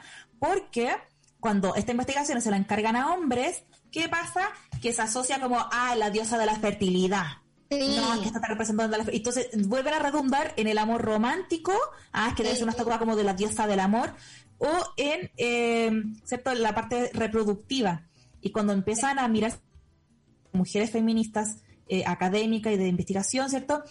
Eh, aparecen estas nuevas visiones que nos hacen mucho más sentido de hecho, en el, bueno, en el libro también sale, pues como cada vez que encuentran como alguna figura que represente como la forma del cuerpo de la mujer, o esas mismas como mini estatuas que eran como de las mujeres con las piernas abiertas mostrando la vulva, eh, siempre le ponen como, esta es la Venus de no sé qué, esta es la Venus de, de no sé dónde. Y es como loco, como paren, ¿no? Es como, siempre es como una figura muy desde el amor, ¿cachai? Desde el amor, el romanticismo y la fertilidad. ¿sí? Sí todo el daño que hicieron eh, los hombres cis de aquella época, eh, hasta como la otra vez nomás. ¿ah? Sí, hasta como el otro día. al otro día nomás que, que todavía que todavía andaban en esa. Ahora, ¿qué pasa acá? Em, que tengo ¿Qué los pasa ahora? Sí, es que tengo mucho apuntes acá, mi niña, mira. Es que tú eres buena para el apunte. Yo, mira, sinceramente, ya a mí me, me cuesta el tema de los apuntes. Tú me dijiste, mira, toma apuntes para que podamos conversar en el programa. Y yo no tomaba apuntes desde, no sé, de nuevo, Tombolini, ¿cachai? Desde esa época. Entonces, como que, ¿qué es tomar apuntes? Entonces, como que prácticamente transcribí el libro de nuevo, lo escribí de nuevo. es como cuando subrayabais lo más importante y termináis destacando todo. Sí. Me pasó algo parecido. Entonces, volví a escribir el libro. Eso Era muy chistoso eso, como en el colegio cuando te das cuenta de los cuadernos de alguien que destacaba y solamente no destacaba como los las preposiciones. Claro. A, ante, va, bajo, con, contra. Oye, era pésima, pésima weá. No, yo mala para los apuntes, mala para la, para la síntesis, para todas esas cosas. No, mala, mala, malaza, malaza. Estaba Oye. muy nerviosa porque tú me dijiste toma apuntes, tú me dijiste toma apuntes y yo al tiro me puse histérica. Al tío, efectivamente tomaste apunte. Exacto. Me encanta el apunte. Tengo lleno Sí, de libros, hecho la repisa ahí. Eh, libretas de apunte. De No, si te cacho, si tú eres buena, tú eres de apunte. Yo te, y a ti yo te miro y yo digo, esta cabra es de apunte. Apunta y pa, pa, pa. El lápiz Sí. fluye. El lápiz fluye. Tengo una letra fea, entonces a veces no me entiendo los apuntes. Pero mira. Eh, vamos a pasar ahora al tema del orgasmo con relación a este mismo relato eh, totalmente patriarcal, misógino, sobre la vulva. So, about la vulva.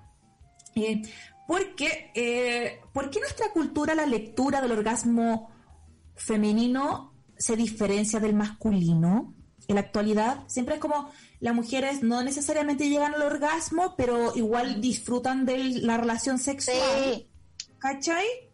En cambio, para el hombre pareciera que fuera más fácil llegar al orgasmo, como si fuera casi que algo natural. Yo tengo una teoría. siempre como desde el conformismo. Mm. Yo tengo una teoría personal que, que puede que a hombres les cueste menos llegar, llegar al orgasmo, pero porque las mujeres tenemos una carga como social, cultural y de nuestras propias vidas individuales mucho más grande. Entonces, en general, no solamente con el, el sexo, nos cuesta mucho más conectarnos con el presente desde el cuerpo, porque hemos vivido muchas más cosas traumáticas con relación al cuerpo.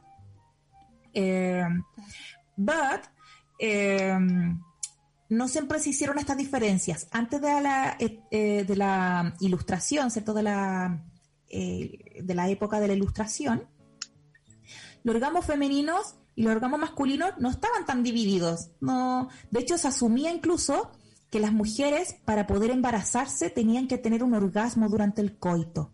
Así que se estimulaban a las mujeres. Había una preocupación, como era muy importante que la mujer engendrara, había una preocupación porque la mujer tuviera orgasmos. Imagínate tú, imagínate tú.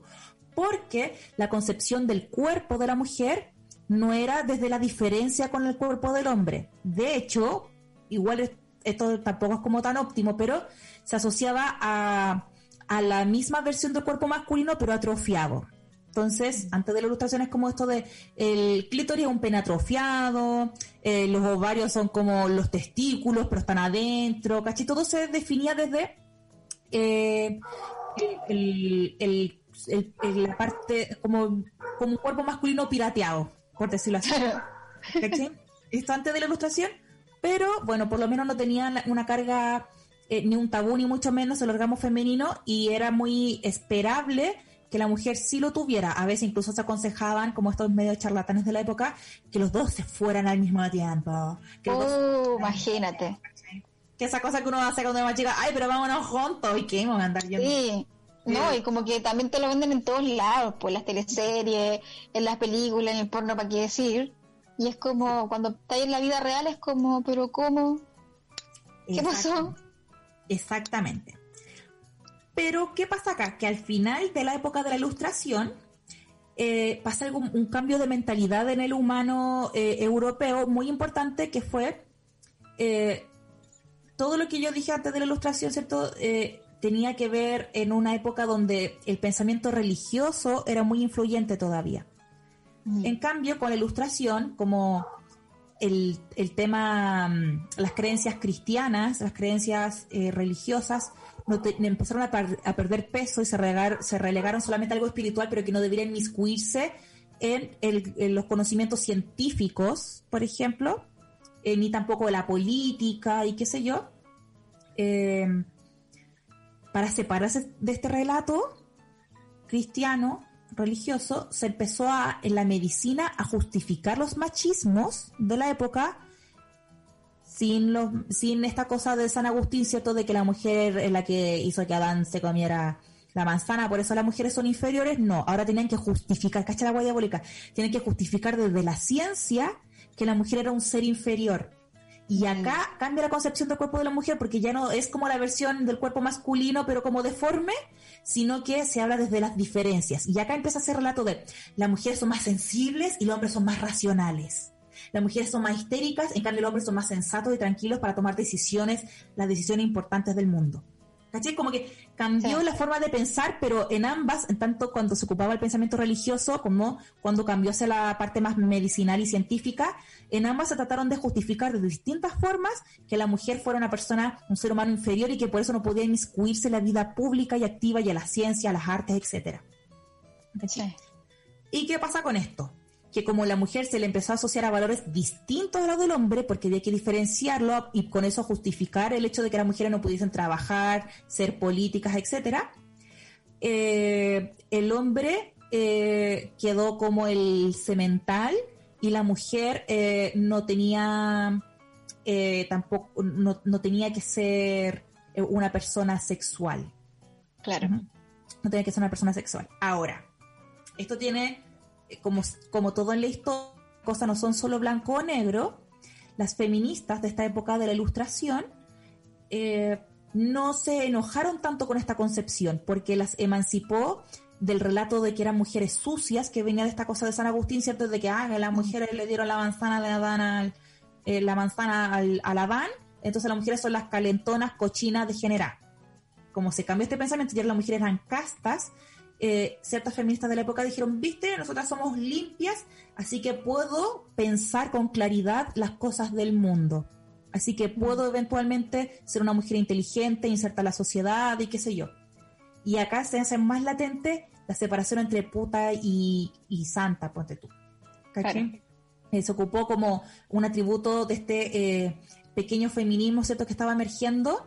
Eh, en esta misma época, por ejemplo, eh, aparece el libro de La Vindicación de los Derechos de la Mujer, que hizo esta, que es la, lo hizo la mamá de, de la autora de Frankenstein, que siempre se me olvida, Ah. un nombre raro. Guau. ¿Cómo? Que heavy como ha ido cambiando lo- los relatos. Yo lo encuentro muy cuático.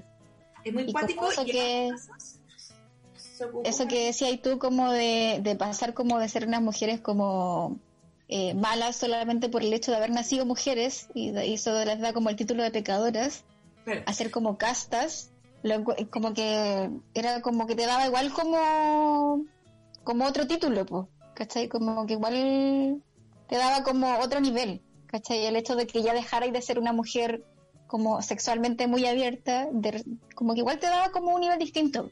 Sí, po. de hecho eh, lo tomaron como un valor el hecho de, viste, la mujer al final casi que somos superiores a los hombres porque no estamos preocupadas de estas cosas carnales, banales, Claro. que ya nos dijeron que eran cochinas. San Agustín ya nos dijo que esta cosa, preocuparse del sexo era cochino. Entonces, eh, lo ocuparon al final a su favor. Estas eh, mujeres como intelectuales de esa época eh, se llamaba eh, Mary eh, Bol- eh, Wollstonecraft que es la mamá de la autora de Frankenstein. Imagínate dos mujeres de esa época, así de talentosas, así de importante, que ella escribió la vindicación de los derechos de la mujer. ¿Por qué no reivindicación y por qué vindicación? Porque eh, reivindicación es cuando algo ya está posicionado, en cambio ya como que posicionó, es es un texto para posicionar por primera vez eh, a la mujer como una ciudadana. Eh, por primera vez, porque ya sabemos que la Revolución Francesa los derechos eran literalmente del hombre, los derechos del hombre y del ciudadano eran literalmente del, del hombre con persona con pene. Eh, y entonces dice que en este libro dice la, la condición, o sea, eh, esta nueva condición de la mujer fue un- el precio igual que, que se tuvo que pagar para por fin dejarla de eh, criminalizarla por su sexualidad, pero se pasaron para otro extremo, vos viste siempre esta dualidad de o puta o santa. Sí, Entonces ahora pasamos de ser como las máximas maracas de la humanidad eh, a como buenas que no tienen libido y no hay que preocuparse de eso, no existe nuestra libido, nosotras somos demasiado delicadas para preocuparnos de esos asuntos. sí, verdad. Y, lo que, y también como que a las que tenían, no sé, pues te, te, te limitaba mucho a no a no poder decir que teníais como apetito, pues, ¿cachai? Apetito sexual, como que se fueron, pa- se, se pasaron, se pasaron tres pueblos. Sí. Así que tenemos más audios también. Vamos a escuchar algunos audios. Antes de Bueno, cuando era chica, mi primera masturbación de sido como a los 12 años, sentí tanta culpa, tanta, tanta culpa que no podía dormir. Tuve insomnio, creo, y me tuve que ir a dormir con mi mamá. Eh, maldita culpa cristiana, weón. Y de ahí creo que volví a conectar con eso mucho después, en la media, yo creo. Oh, bueno, onda fue tema tabú, Brigio. Por Dios. Siento que, que le acabamos de desbloquear eh, un tabú. Un recuerdo, sí, Estaba desayunando con Sí. su trauma mientras mandaba el audio. sí, pobrecita. Pero estamos Pero ya pasó, ya pasó, amiga. ¿Sí? ¿Cómo te pasó Ya. también? No, no, no, que le digo a la amiga que ya pasó, está todo Ah. bien.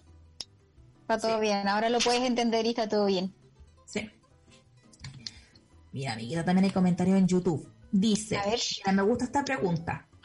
De Juan Carballo Torres. Dice, ¿habrá alguna diferencia entre mostrar la cuerpa, vulvas, teta, etcétera, con un acto de empoderamiento y dejar de esconderla? A mí me, me gusta esa pregunta porque creo que todo tiene que ver con, sinceramente, el motivo por, el que uno lo muestra y cómo uno articula la imagen de cómo se va a mostrar. Eh, uno sabe cuando uno lo hace eh, con ciertos códigos visuales que en el fondo repiten eh, un cuerpo cosificado, que, si se parece mucho como a las fotos de revistas, ¿cierto? a las fotos publicitarias o fotos pornográficas, la construcción de la imagen y los códigos visuales que se ocupan, eh, por supuesto que te dan el sentido y la connotación que tiene la imagen. Y uno sabe cuando uno eh, muestra las tetas de una forma eh, más patriarcal y cuando no. Eh, Claro. A mi gusto, eh, yo estudié este tema, este fue mi tema de tesis, de hecho, yo estudié diseño gráfico, hice una exposición con esto, me, estuve un año investigando solo este tema, entonces lo, no lo digo como solo una opinión. Eh, pero a mi gusto también, eh, las fotos, las imágenes de, la estudiante universitaria del 2018 marchando torso descubierto fueron totalmente feministas, totalmente empoderantes, porque mostraron desde otros códigos visuales eh, las tetas, ¿cachai? Grupos de mujeres con capuchas en el espacio público, o sea, hay una construcción distinta, con distintos tipos de cuerpos, eh, con, con mensajes, como lo mostró Mon Laferte también, me parece. O sea, tetas que dicen que en Chile se está torturando y aprovechan una alfombra roja para mostrar las tetas así y no mostrarlas de forma sexy, sino así. Claro. También estáis jugando con los contextos. Entonces, pero, pero claro, si uno ve una conejita Playboy mostrando las tetas, eh, no es eh, no, no es una visualidad feminista. No, no es que ella no se pueda sentir empoderada, pero no es una construcción de la imagen que haya nacido desde eh, una articulación feminista para construir esa imagen. Eh, entonces no tiene que ver tanto con la teta en sí, sino como la construcción del, del momento en que se muestra. Yo siento que, que es difícil dejar de cosificar al extremo nuestro cuerpo. Los hombres no son tan cosificados porque no andan tapándose los pezones mostrándolo solamente como un- mirada coqueta. Entonces cuando uno ve un pezón de hombre, de un weón, no sé, haciendo barra en el estadio eh, o lavando el auto, qué sé yo, uno mira los pezones como con... "Uh", porque nos, lo están en... Las mujeres lo mostramos como un premio casi. Sí, Entonces, eh, hace que no que cueste mucho que salga de ese lugar. Yo creo que lo que pasó en 2018 con, con la estudiante universitaria fue muy importante justamente para eso. Eh, o la mujer amamantando en la calle o en el metro. Por Sí. Sí, te estaba escuchando muy atenta, por eso me quedé callada. Estaba como mirando así. sí, pero es bacán eso porque es como que antes de que pasara todo eso yo nunca me cuestioné como el contexto en el que uno se muestra, pues, ¿cachai? Como que está una weá nueva, totalmente. Como que antes de que, que tú me contaras sobre tu investigación y todo, no, es que nunca sé qué tenéis razón. ¿Sabéis que es importante reflexionar sobre eso?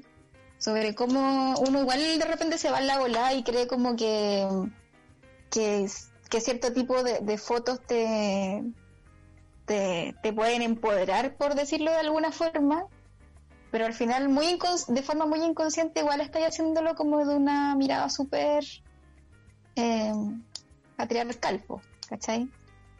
Que, que, que, que, no, no, es culpa de nosotros tampoco, pues, ¿cachai? Es como... Es súper difícil salir de ahí, pues, ¿cachai? Como... Sí, yo creo que no está mal, sí, lo que pasa es que no hay que decirle feminismo a cosas que no son feministas, pero no es como, cara, no lo hagan, es no lo, no lo asocien a cosas feministas nomás, pero háganlo porque les gusta. O sea, con la cinta no sé, nos pintamos los ojos, pero no le decimos que eso es un empoderado. Es como lo pintamos porque es entretenido, nos gusta más cómo se nos ven los ojos pintados, qué sé yo. Eh, pero no es un acto feminista. Claro. Eh, sí, pues es como la, como la, otra vez. Es como la otra vez cuando. Mm, parece, parece que lo hablamos, como. No sé, tomando once.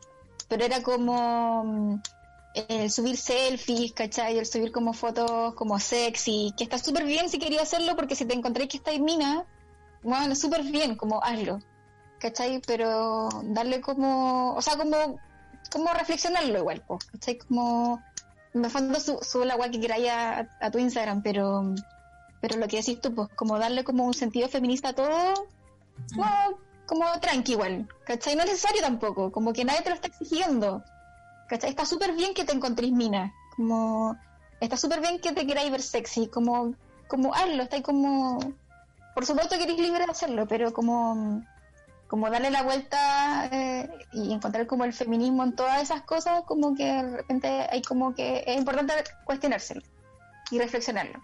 Es como cuando los hombres a, cualquier mujer le dicen como, ah, la feminista, y por, por hablar sobre cualquier cosa, ¿cachai? Claro, sí. Eh, como, oye, ¿qué pasa con el feminismo acá? ¿Cachai? Estamos hablando como de temas totalmente que no tienen, o sea, como temas que no tienen nada que ver, pero andan viendo como feministas en todos lados, ¿cachai? En todas las cosas. Eh, es como yo, creo que es como bien parecido, ¿cachai? Como que mm, falta más, más reflexión. Eso es, para, a mi parecer. Sí, no, yo estoy, estoy muy de acuerdo, relajemos con que, o sea, somos el feminismo no es... Eh, el, feminismo es un activismo también. Y uno no está siempre siendo eh, activista eh, en la vida en la, y la construcción de nuestras distintas subjetividades diarias. Somos muchas, somos muchas personas en el día. sí. Somos hijes, somos ciudadanos, como ciudadanos salimos a protestar, como hijes llamamos a los papás, oye, ¿cómo está? ¿Y qué weá? Caché, como hay, hay muchas, somos muchas personas en el día, somos una multitud, eh, y en eso hay varias cosas que tratamos de hacerlas de forma feminista, pero hay otras que tenemos deseos muy arraigados que son patriarcales y que algunas de esas no necesariamente queremos deconstruir, o hay otras que queremos deconstruir, pero nos toma más tiempo, y hay unas que ya logramos deconstruir porque para las vivencias que hemos tenido fue más fácil de resolver ese ítem, qué sé yo, cada una sabrá cuáles serán esos ítems. Pero sí, pues paremos con el robo de decirle feminista a todas las weas, así que ya lo digo. Sí, como que siento que, claro, no todos nuestros actos son tienen que ser feministas y, y así como no todas las no todas las mujeres tienen que ser feministas tampoco y no y no todas las cosas que hacen las mujeres es feminismo no puede ser no, puede ser eso imposible. Por Dios no pero es que, es, que, como...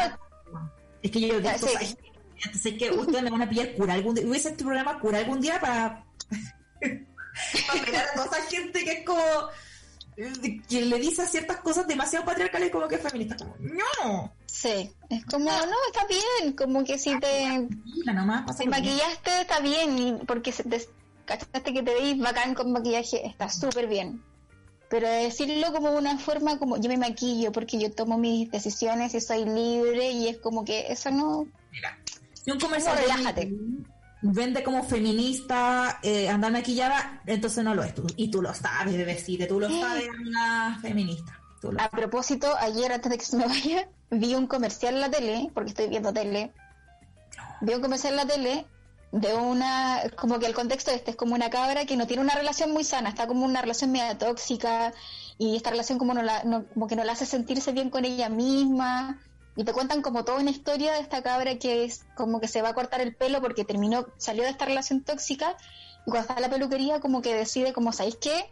Mi pelo no tiene por qué sufrir esto y, y el cambio no es como desde afuera, el cambio es como desde dentro hacia afuera, ¿cachai? Muy de mí.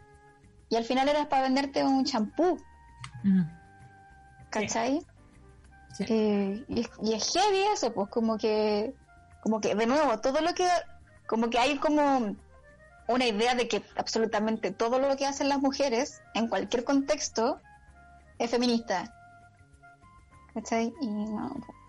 ¿sabéis qué? No, Una feminista promocionando un comercial de un retail no es un momento feminista eso, entonces no lo asocian a, aunque sea una palabra que diga feminist, eh, no, lo hizo una mujer en Bangladesh, así que no, dejé- la invitación es como a relajarse igual. A relajarse, sí, como entiendan que, que, que no estamos totalmente deconstruidos y fin. Y el otro día me comí, fui a almorzar donde un tío estaba de cumpleaños con todas las precauciones de COVID eh, y comí un pedazo de costillar de cerdo, conchito Mario. Está me bien.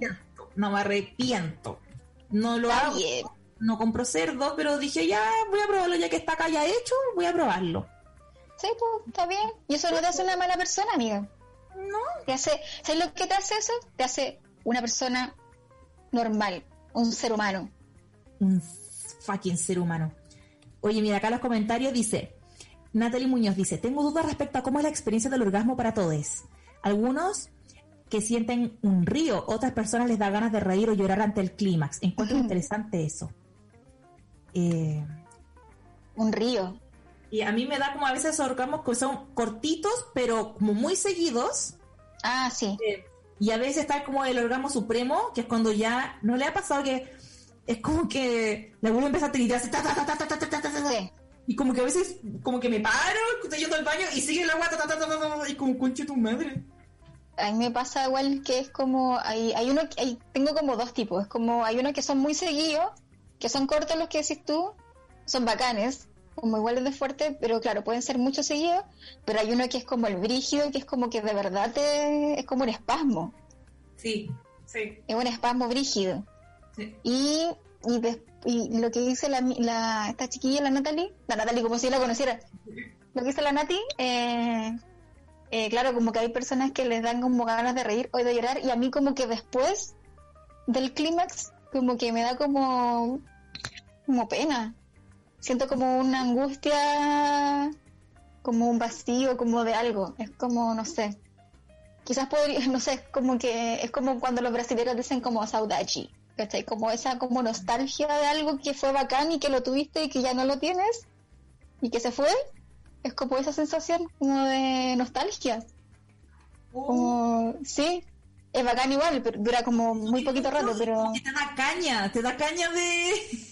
sí, bueno, es como pena, como, oh, lo tuve ahí y duró tan poco y es como, ya se fue y listo. Es como nostalgia. Caña de orgasmo, qué locura. Caña, caña de orgasmo, mira, ¿Quién es Gabriel? ¿Qué- ¿Están peleando con un ¿qué Gabriel? pasó? ¿A quién están pelando? No, parece que Ay, comentario. Nosotros cabuineando así como, y la gente de Spotify, hola. Este, Hola, gente de Gabriel Spotify. Vargas. Ay, que no sé quién es Gabriel Vargas. Ah, no, pero una persona, Un olor a Mm. vienesa, parece. ¿Te acuerdas? Sí. ¿no? Tiene olor a vienesa. sí, Estaría es una persona también, eh, Jean Paul, ¿Quién es Jean Paul. Jean Paul Sartre. Sí, él, él está- anda penando, anda penando, eso es lo que pasa.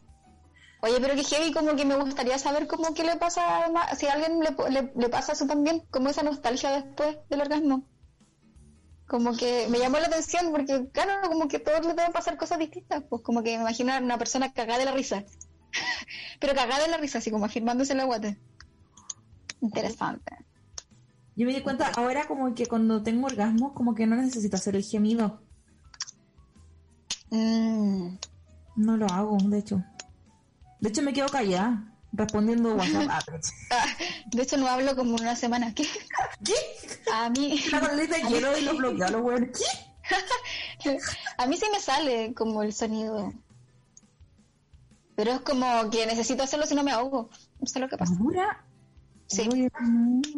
Es como, es como que me pasa también cuando hago ejercicio, pues, ¿cachai? Como necesitáis como, como que, sí, como que el esfuerzo el físico como que requiere como, como que si no, no siento que no funciona, ¿cachai? Como que siento que lo estoy hac- como, como que necesito, como que, sí, es como que si no me ahogo, pues se me va el sonido para adentro y me, y me ahogo, pues. Esas cosas me pasan a mí. Te puedo dar un suminachi, pues si no. Sí, pues. Hay que sacarlo, pues. Vamos con los últimos audios que vamos a alcanzar a escuchar. eh, A ver. Noche. Hola chiquillas, hola Martín, ¿cómo están? Bueno, les quería contar un poco acerca de cómo fue eh, mi crianza respecto a cómo eran los temas sexuales. Mi mamá siempre fue muy abierta en el tema sexual, nunca me dijo, o sea, siempre nos dijo a mí y a mi hermana em, que nosotros tenemos que tener relaciones eh, siempre por placer, que nos gustara, que no los pasáramos mal, que no nos tenía que doler, em, que nos teníamos que cuidar obviamente para no contagiarnos nada. Eh, y también mi mamá siempre, yo recuerdo muy chica haber crecido con la palabra clítoris. Mi mamá es más, ella cuando, cuando la gente toma una foto y dice whisky, ya mi mamá decía clítoris. No le importaba si estuviéramos así como solo nosotros o estuviera en cualquier lado. Siempre dijo clítoris y todavía lo dice. La amo, la amo mucho. Lo otro es que Oh, yo tengo amigas que tuvieron bebés hace poco, dos de ellas, entonces les hicieron algunos cortes en la vagina en el momento del parto. Y eh, ellas se sentían súper mal porque pensaban que ya no era lo mismo, que feo, que la situación, bla, bla. Y era no porque en verdad eh, hubiera un tema estético de por medio, sino porque les inculcaron tanto que la vagina tenía que ser de una sola morfología, eh, que todo lo demás, que todo lo extra era extraño, ¿cachai? que todo lo extra era malo. Entonces, para que sacáramos esos prejuicios que teníamos eh, en nuestra cabeza lo que decimos fue juntarnos eh, en mi casa eh, y nos dimos todas las vaginas, filo. Y las analizamos, lloramos y nos dimos cuenta que primero todas son diferentes, eh, de diferentes tonalidades, de diferentes tamaños, eh, y no porque una tenga uno que otro corto, na- no va a ser diferente o mala. Creo que hay que aprender eso y mm, si alguna tiene la posibilidad de tener un grupo de amigas así tan apañe, eh, es súper bueno el autoconocimiento y más cuando uno puede hacerlo con las amigas. Así que eso, chicas, que estén súper bien, un abrazo. La quiero mucho, ella y su mamá. Adopten. Oh, ¿Qué? ¿Nos sí, nosotros no tenemos mamá. Así que eso, encuentro, encuentro súper bien adoptar a una persona de 30 años, como que somos independientes. lo que tienes que hacer es invitarnos para las cosas familiares cuando haya comida rica. y Sí. Ya, porque ya, ya Oye, pero qué, qué entretenido se mostraron sus volvitas entre amigas, lo encuentro bacán. Lo encuentro muy... Es como la... Buena, nunca te di la vulva. Yo tampoco. nunca- Las tetas nos dimos las tetas, sí, pues sí, es como Sí. normal. Eh, no, Sí. lo mismo. Y en calzones, pero Sí. la vulva, vulva, nunca nos mostramos la vulva. Que somos Es que fachas. igual es, como, es raro llegar a ese, a ese momento, pues como... No es como que no es como que llegáis de una... Yo creo que no le he visto la vulva a ninguna amiga. Yo tampoco. Es necesario en cuanto está buena la idea, me gusta. Ah, bueno. Como que siento que podría hacerlo. Siento que con amigas, como que heavy que, que podría hacerlo. Como que la idea de, de mirar como... esa es como la idea de saber que existen otras, ¿cachai? Como... Aunque uno obviamente lo sabe, pero es como que... Como, que no, como lo que hablábamos delante, pues como que uno no sabe nada, ¿cachai? Como el hecho de que hay mujeres que se operan porque creen que tener como los labios interiores más grandes es feo, quiere decir que no han visto otras vulvas, ¿cachai? Claro. Que no, como que no saben cómo son todas, y que son todas distintas. Es como que habla de eso también. ¿Cachai? Yo solo he visto la mía. La de mi también. hermana. Pero de mi hermana no la he visto, la he visto sin calzones nomás, pero no es que le haya visto los labios. Claro, eso es lo importante. Como saber que, que existen de todas las formas y colores. A mí pasaba cuando era chica, igual no me gustaba. En mi casa éramos puras mujeres y no me gustaba cuando la- las cabras, ah, mi hermana o qué sé yo, mi tía, mi mamá, andaban desnudas. Me ponía incómoda. No, Era muy raro porque yo me estaré jugando a la Barbie porno así como, ay, la wea. pero no me gustaba como que con las tetas me daban lo mismo, pero sí no me gustaba verles la vulva. Bueno, la- ni siquiera la vulva, los pelos Claro. públicos. No, era como, Sí. ay, no, como... Sí, había como un tema con la desnudez. Igual en esa época, yo creo que más como bien generacional. Sí, Sí. sí. Eh, un tiempo fui a un gimnasio, fui a la piscina de acá de Providencia y el camarín era con traje de baño, entonces estaba toda la gente desnuda, pues, porque tenía que sacar todo con traje de baño entero. Y claro, ahí había abierta raja y abierta eh, eh, eh, harto pendejo, harto pendejo. Eh, y, pero yo igual me tapaba para sacarme las cosas. O por último me daba vuelta, como que me ya me vieron el poto, que da lo mismo. O sea, la gente anda en- Claro. en paralela en la playa, como que ya mostrar los techecas, da lo mismo. Sí. Aunque ahora yo creo que ya, no sé, pues con los bikinis nuevos que están usando las cabras, ¿lo has cachado? Que son como, bueno, que no te tapan nada. Estamos, bueno, a un paso. Es que están como, están los dos extremos, los sesenteros que son como ya muy grandes y que bacán, y como a la cintura y te quedan casi de sostén. Eh, y lo otro que es como tenés que depilarte todo si es que no quieres que se vean los pendejos. Sí, a mitad de zorra le digo yo, el bikini de mitad de zorra. Así le digo yo. ¿Sí? No, pero qué, qué dolor. No, yo, es que no. Es que, ¿cómo te explico que, que jamás me haría como, me sacaría un, un solo pelo para usar ese bikini? ¿Cómo, cómo te cuento? No, chao. No, Chao. yo no me depilo. A veces nomás, eh, cuando me junto con un pinche, me los recorto nomás. po. Sí, yo creo que igual es importante como recortárselo. Para que me hagan sus cositas ahí. po. Para que me... Sí, pues uno tiene que tener como respeto como con la otra persona también. Sí, pero es que yo también espero que ellos se corten los pendejos cuando están muy Sí, po. largos. No andar chupando con tonteras y para que con, con, con toda la boca con pendejos, no, pues para aburrir. Sí, Entonces, no, yo igual me los, me los recorto, aparte que cuando te llega como el periodo es como... es más cómodo, es más fácil de limpiar. Pero así Yo sacar. uso toallitas todavía, entonces... No, ya estoy con la cosa, pues. No, ya sé, pues. Eh, ¿Queda algún audio, eh, Martín, antes de que terminemos la sesión de video? Ya llevamos dos horas. Con un par de audios para despedirnos. Buena cabras, ¿cómo están? Oye, me encanta el tema que están hablando. Eh, y quería contar que me encanta que estén haciendo como funa retroactiva a todos los cunches humanos que patologizaron y estigmatizaron la sexualidad y el placer femenino. Eh, y quería mm, comentar que también mi, yo tuve mi primer orgasmo súper, súper mayor. Y, y claro, pues an- antes de eso igual me compartía sexualmente con personas, pero pensaba así como, bueno, en verdad el sexo está sobrevalorado. Y ahora, después de que tuve mi primer orgasmo, fue como, wow, ya, comprendo. Está bueno igual. Y también quería em, compartir que cuando era pequeña mi mamá, eh, no, yo tengo dos hermanas y a las tres nos decía que la vulva era la cosita. Entonces lo que había que preocuparse era que, de la, que la cosita quedara limpia, que nadie nos tocara la cosita y invisibilizando absolutamente todo porque la cosita y hasta el día de hoy la huevo con eso. Y, y mi mamá dice, bueno, pero a mí tampoco me enseñaron. Mi abuela en verdad era como una vieja muy nefasta, así que igual me van con mi mamá y no la voy a funar. Y mm, eso. Aguante cabras, que bacán el tema que están hablando. Igual la funó la mamá. La cosita, me como recordar el tío de la perrita de, Sí. de la Paulina.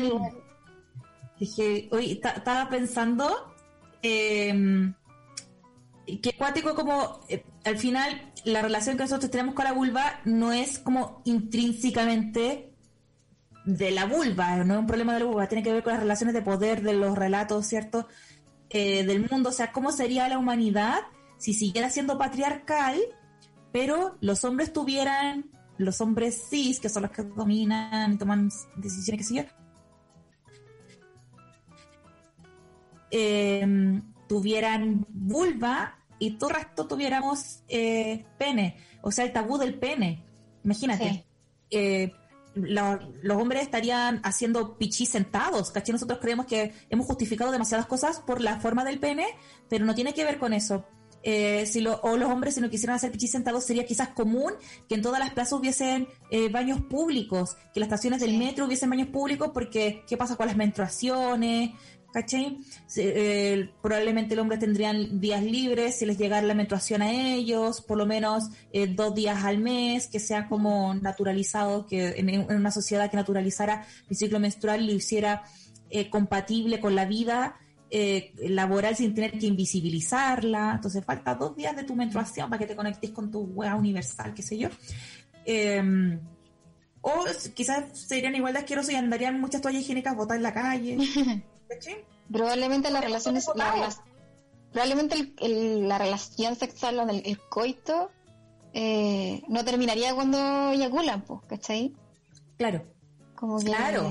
Pues no, que- tendríamos que estar tirando como cinco horas con los hueones como hasta que los hueones se aburrieran. ¡Oh! Hueones, sí, sí. Sí, como que sí, pues porque ahora como que el fin de la relación sexual es cuando yo eyacula, pues. Sí, pues. Entonces. Ahí termina. Es muy heavy. Bueno, eh, da, va- da por otro capítulo eh, también así de extenso, empezar a hablar también de, de estos relatos de la cultura sobre eh, el acto sexual, que siempre se hace como heterosexual, ¿cierto? Y todo lo que nos eh, satisface más a las mujeres se le llama previa. eh, la penetración nomás tiene como la categoría como que fuera la relación, relación consumada, qué sé yo.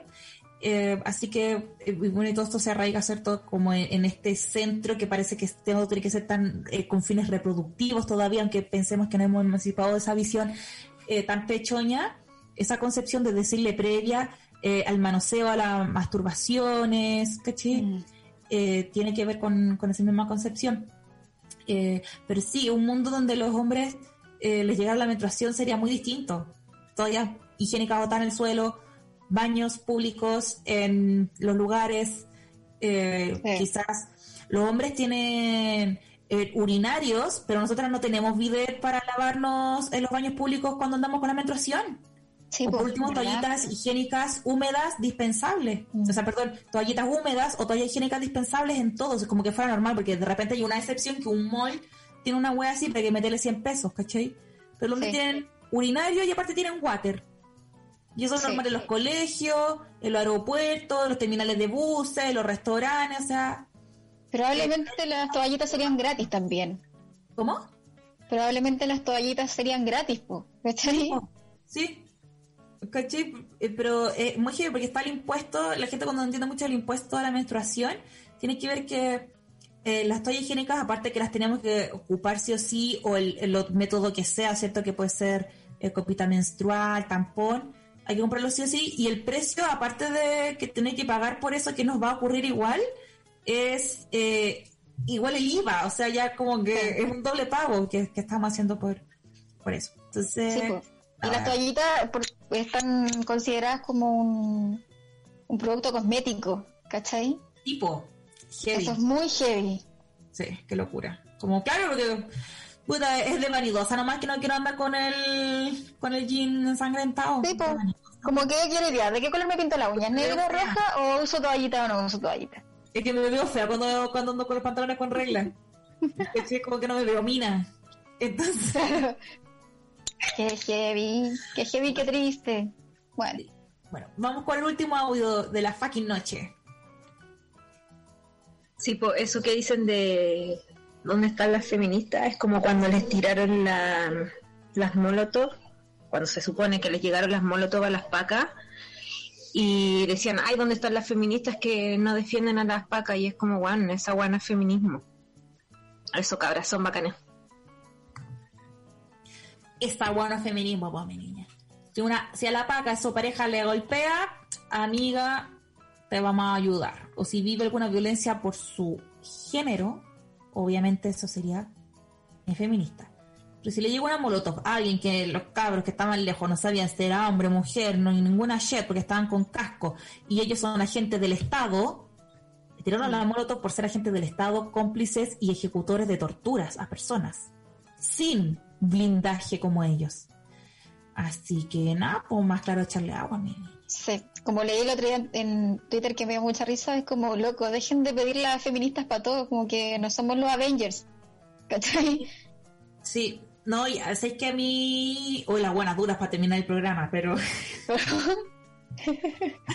de que me molesta también que se asocie todo lo. Como eh, eh, todo, o sea, nos tenemos que ocupar de todo el reciclaje y de todo el maltrato animal y de todo el calentamiento global. Es como. Estamos llevando toda la carga nomás porque. No porque seamos superiores, sino porque somos demasiado culposas de las cosas que hacemos mal, pero a Martin Luther King no le dijeron ya que descubrió un tipo de desigualdad que se preocupara del feminismo, que se preocupara del veganismo y que se preocupara del calentamiento global y de todas las otros tipos de desigualdades que no solamente son eh, las que atravesaban la etnia. Entonces, a Nelson Mandela tampoco. La mujer decimos el feminismo y no tengo que de todas las weas. Entonces, no. No, ¿sabes qué? ¿Sabes qué? Ya, así nos fuimos. Es que más. Un día fundamos allá por Saltré, algún de Kellogg's, fundamos San Agustín, ya, chao. Se le quiere y se le respeta. Muchas gracias por haber escuchado este capítulo. Va a estar en Spotify para que lo escuchen, lo vuelvan a escuchar y es un capítulo maravilloso. Eh, saludo a la Lula que está ahora en Concepción haciendo unos trámites importantes de la vida misma. Eh, Unos trámites. Estaba con mi gran amiga. Mi gran Oye, muchas gracias por la invitación. Lo pasé súper bien, aprendí mucho. Como siempre, aprendo de ti. Yo, yo también aprendo de ti, po, porque somos amigas, po. De los, los retroalimentamos. Entonces, sí, po. Así que lo pasé muy bien. Muchas gracias por la invitación. Y Eh, eso. y eso, pues todo muy. Sí, pues. Ahí nos vamos, Ahí pues. estamos, po. Ahí veis tú, pues. Ahí tenemos que ver, voy a tener que ver, po. Y eso. Así que gracias a todos los que escucharon. Adiós, felicita. Ay, el sábado 28, show eh, online con las cabras de la Los Solte, entradas en el link de mi bio. Sábado 28 a las 10 de la noche, totalmente en vivo. Canciones, secciones, conversaciones, concurso y toda la shit. Eh, ese era el aviso. ¿Algún aviso, Cintia Gallardo, que te sigue tus redes sociales? Mis redes sociales, arroba chiquilla cabra en, todo, en todas las redes, en todas las partes, los contextos, Badoo, los universos, las dimensiones, LinkedIn, Latin Chat, eh, en el chat de Canal 13, en el chat de la Rock and Pop, en el chat de la FM Hit, todo. Chiquilla Cabra, entonces presente en este capítulo. Te quiero mucho, amiguita. Hermosa. Igual. Adiós, adiós a todos. Muchas gracias. Chao A toda la gente que nos adiós. Escucha. adiós. Gracias, Martín.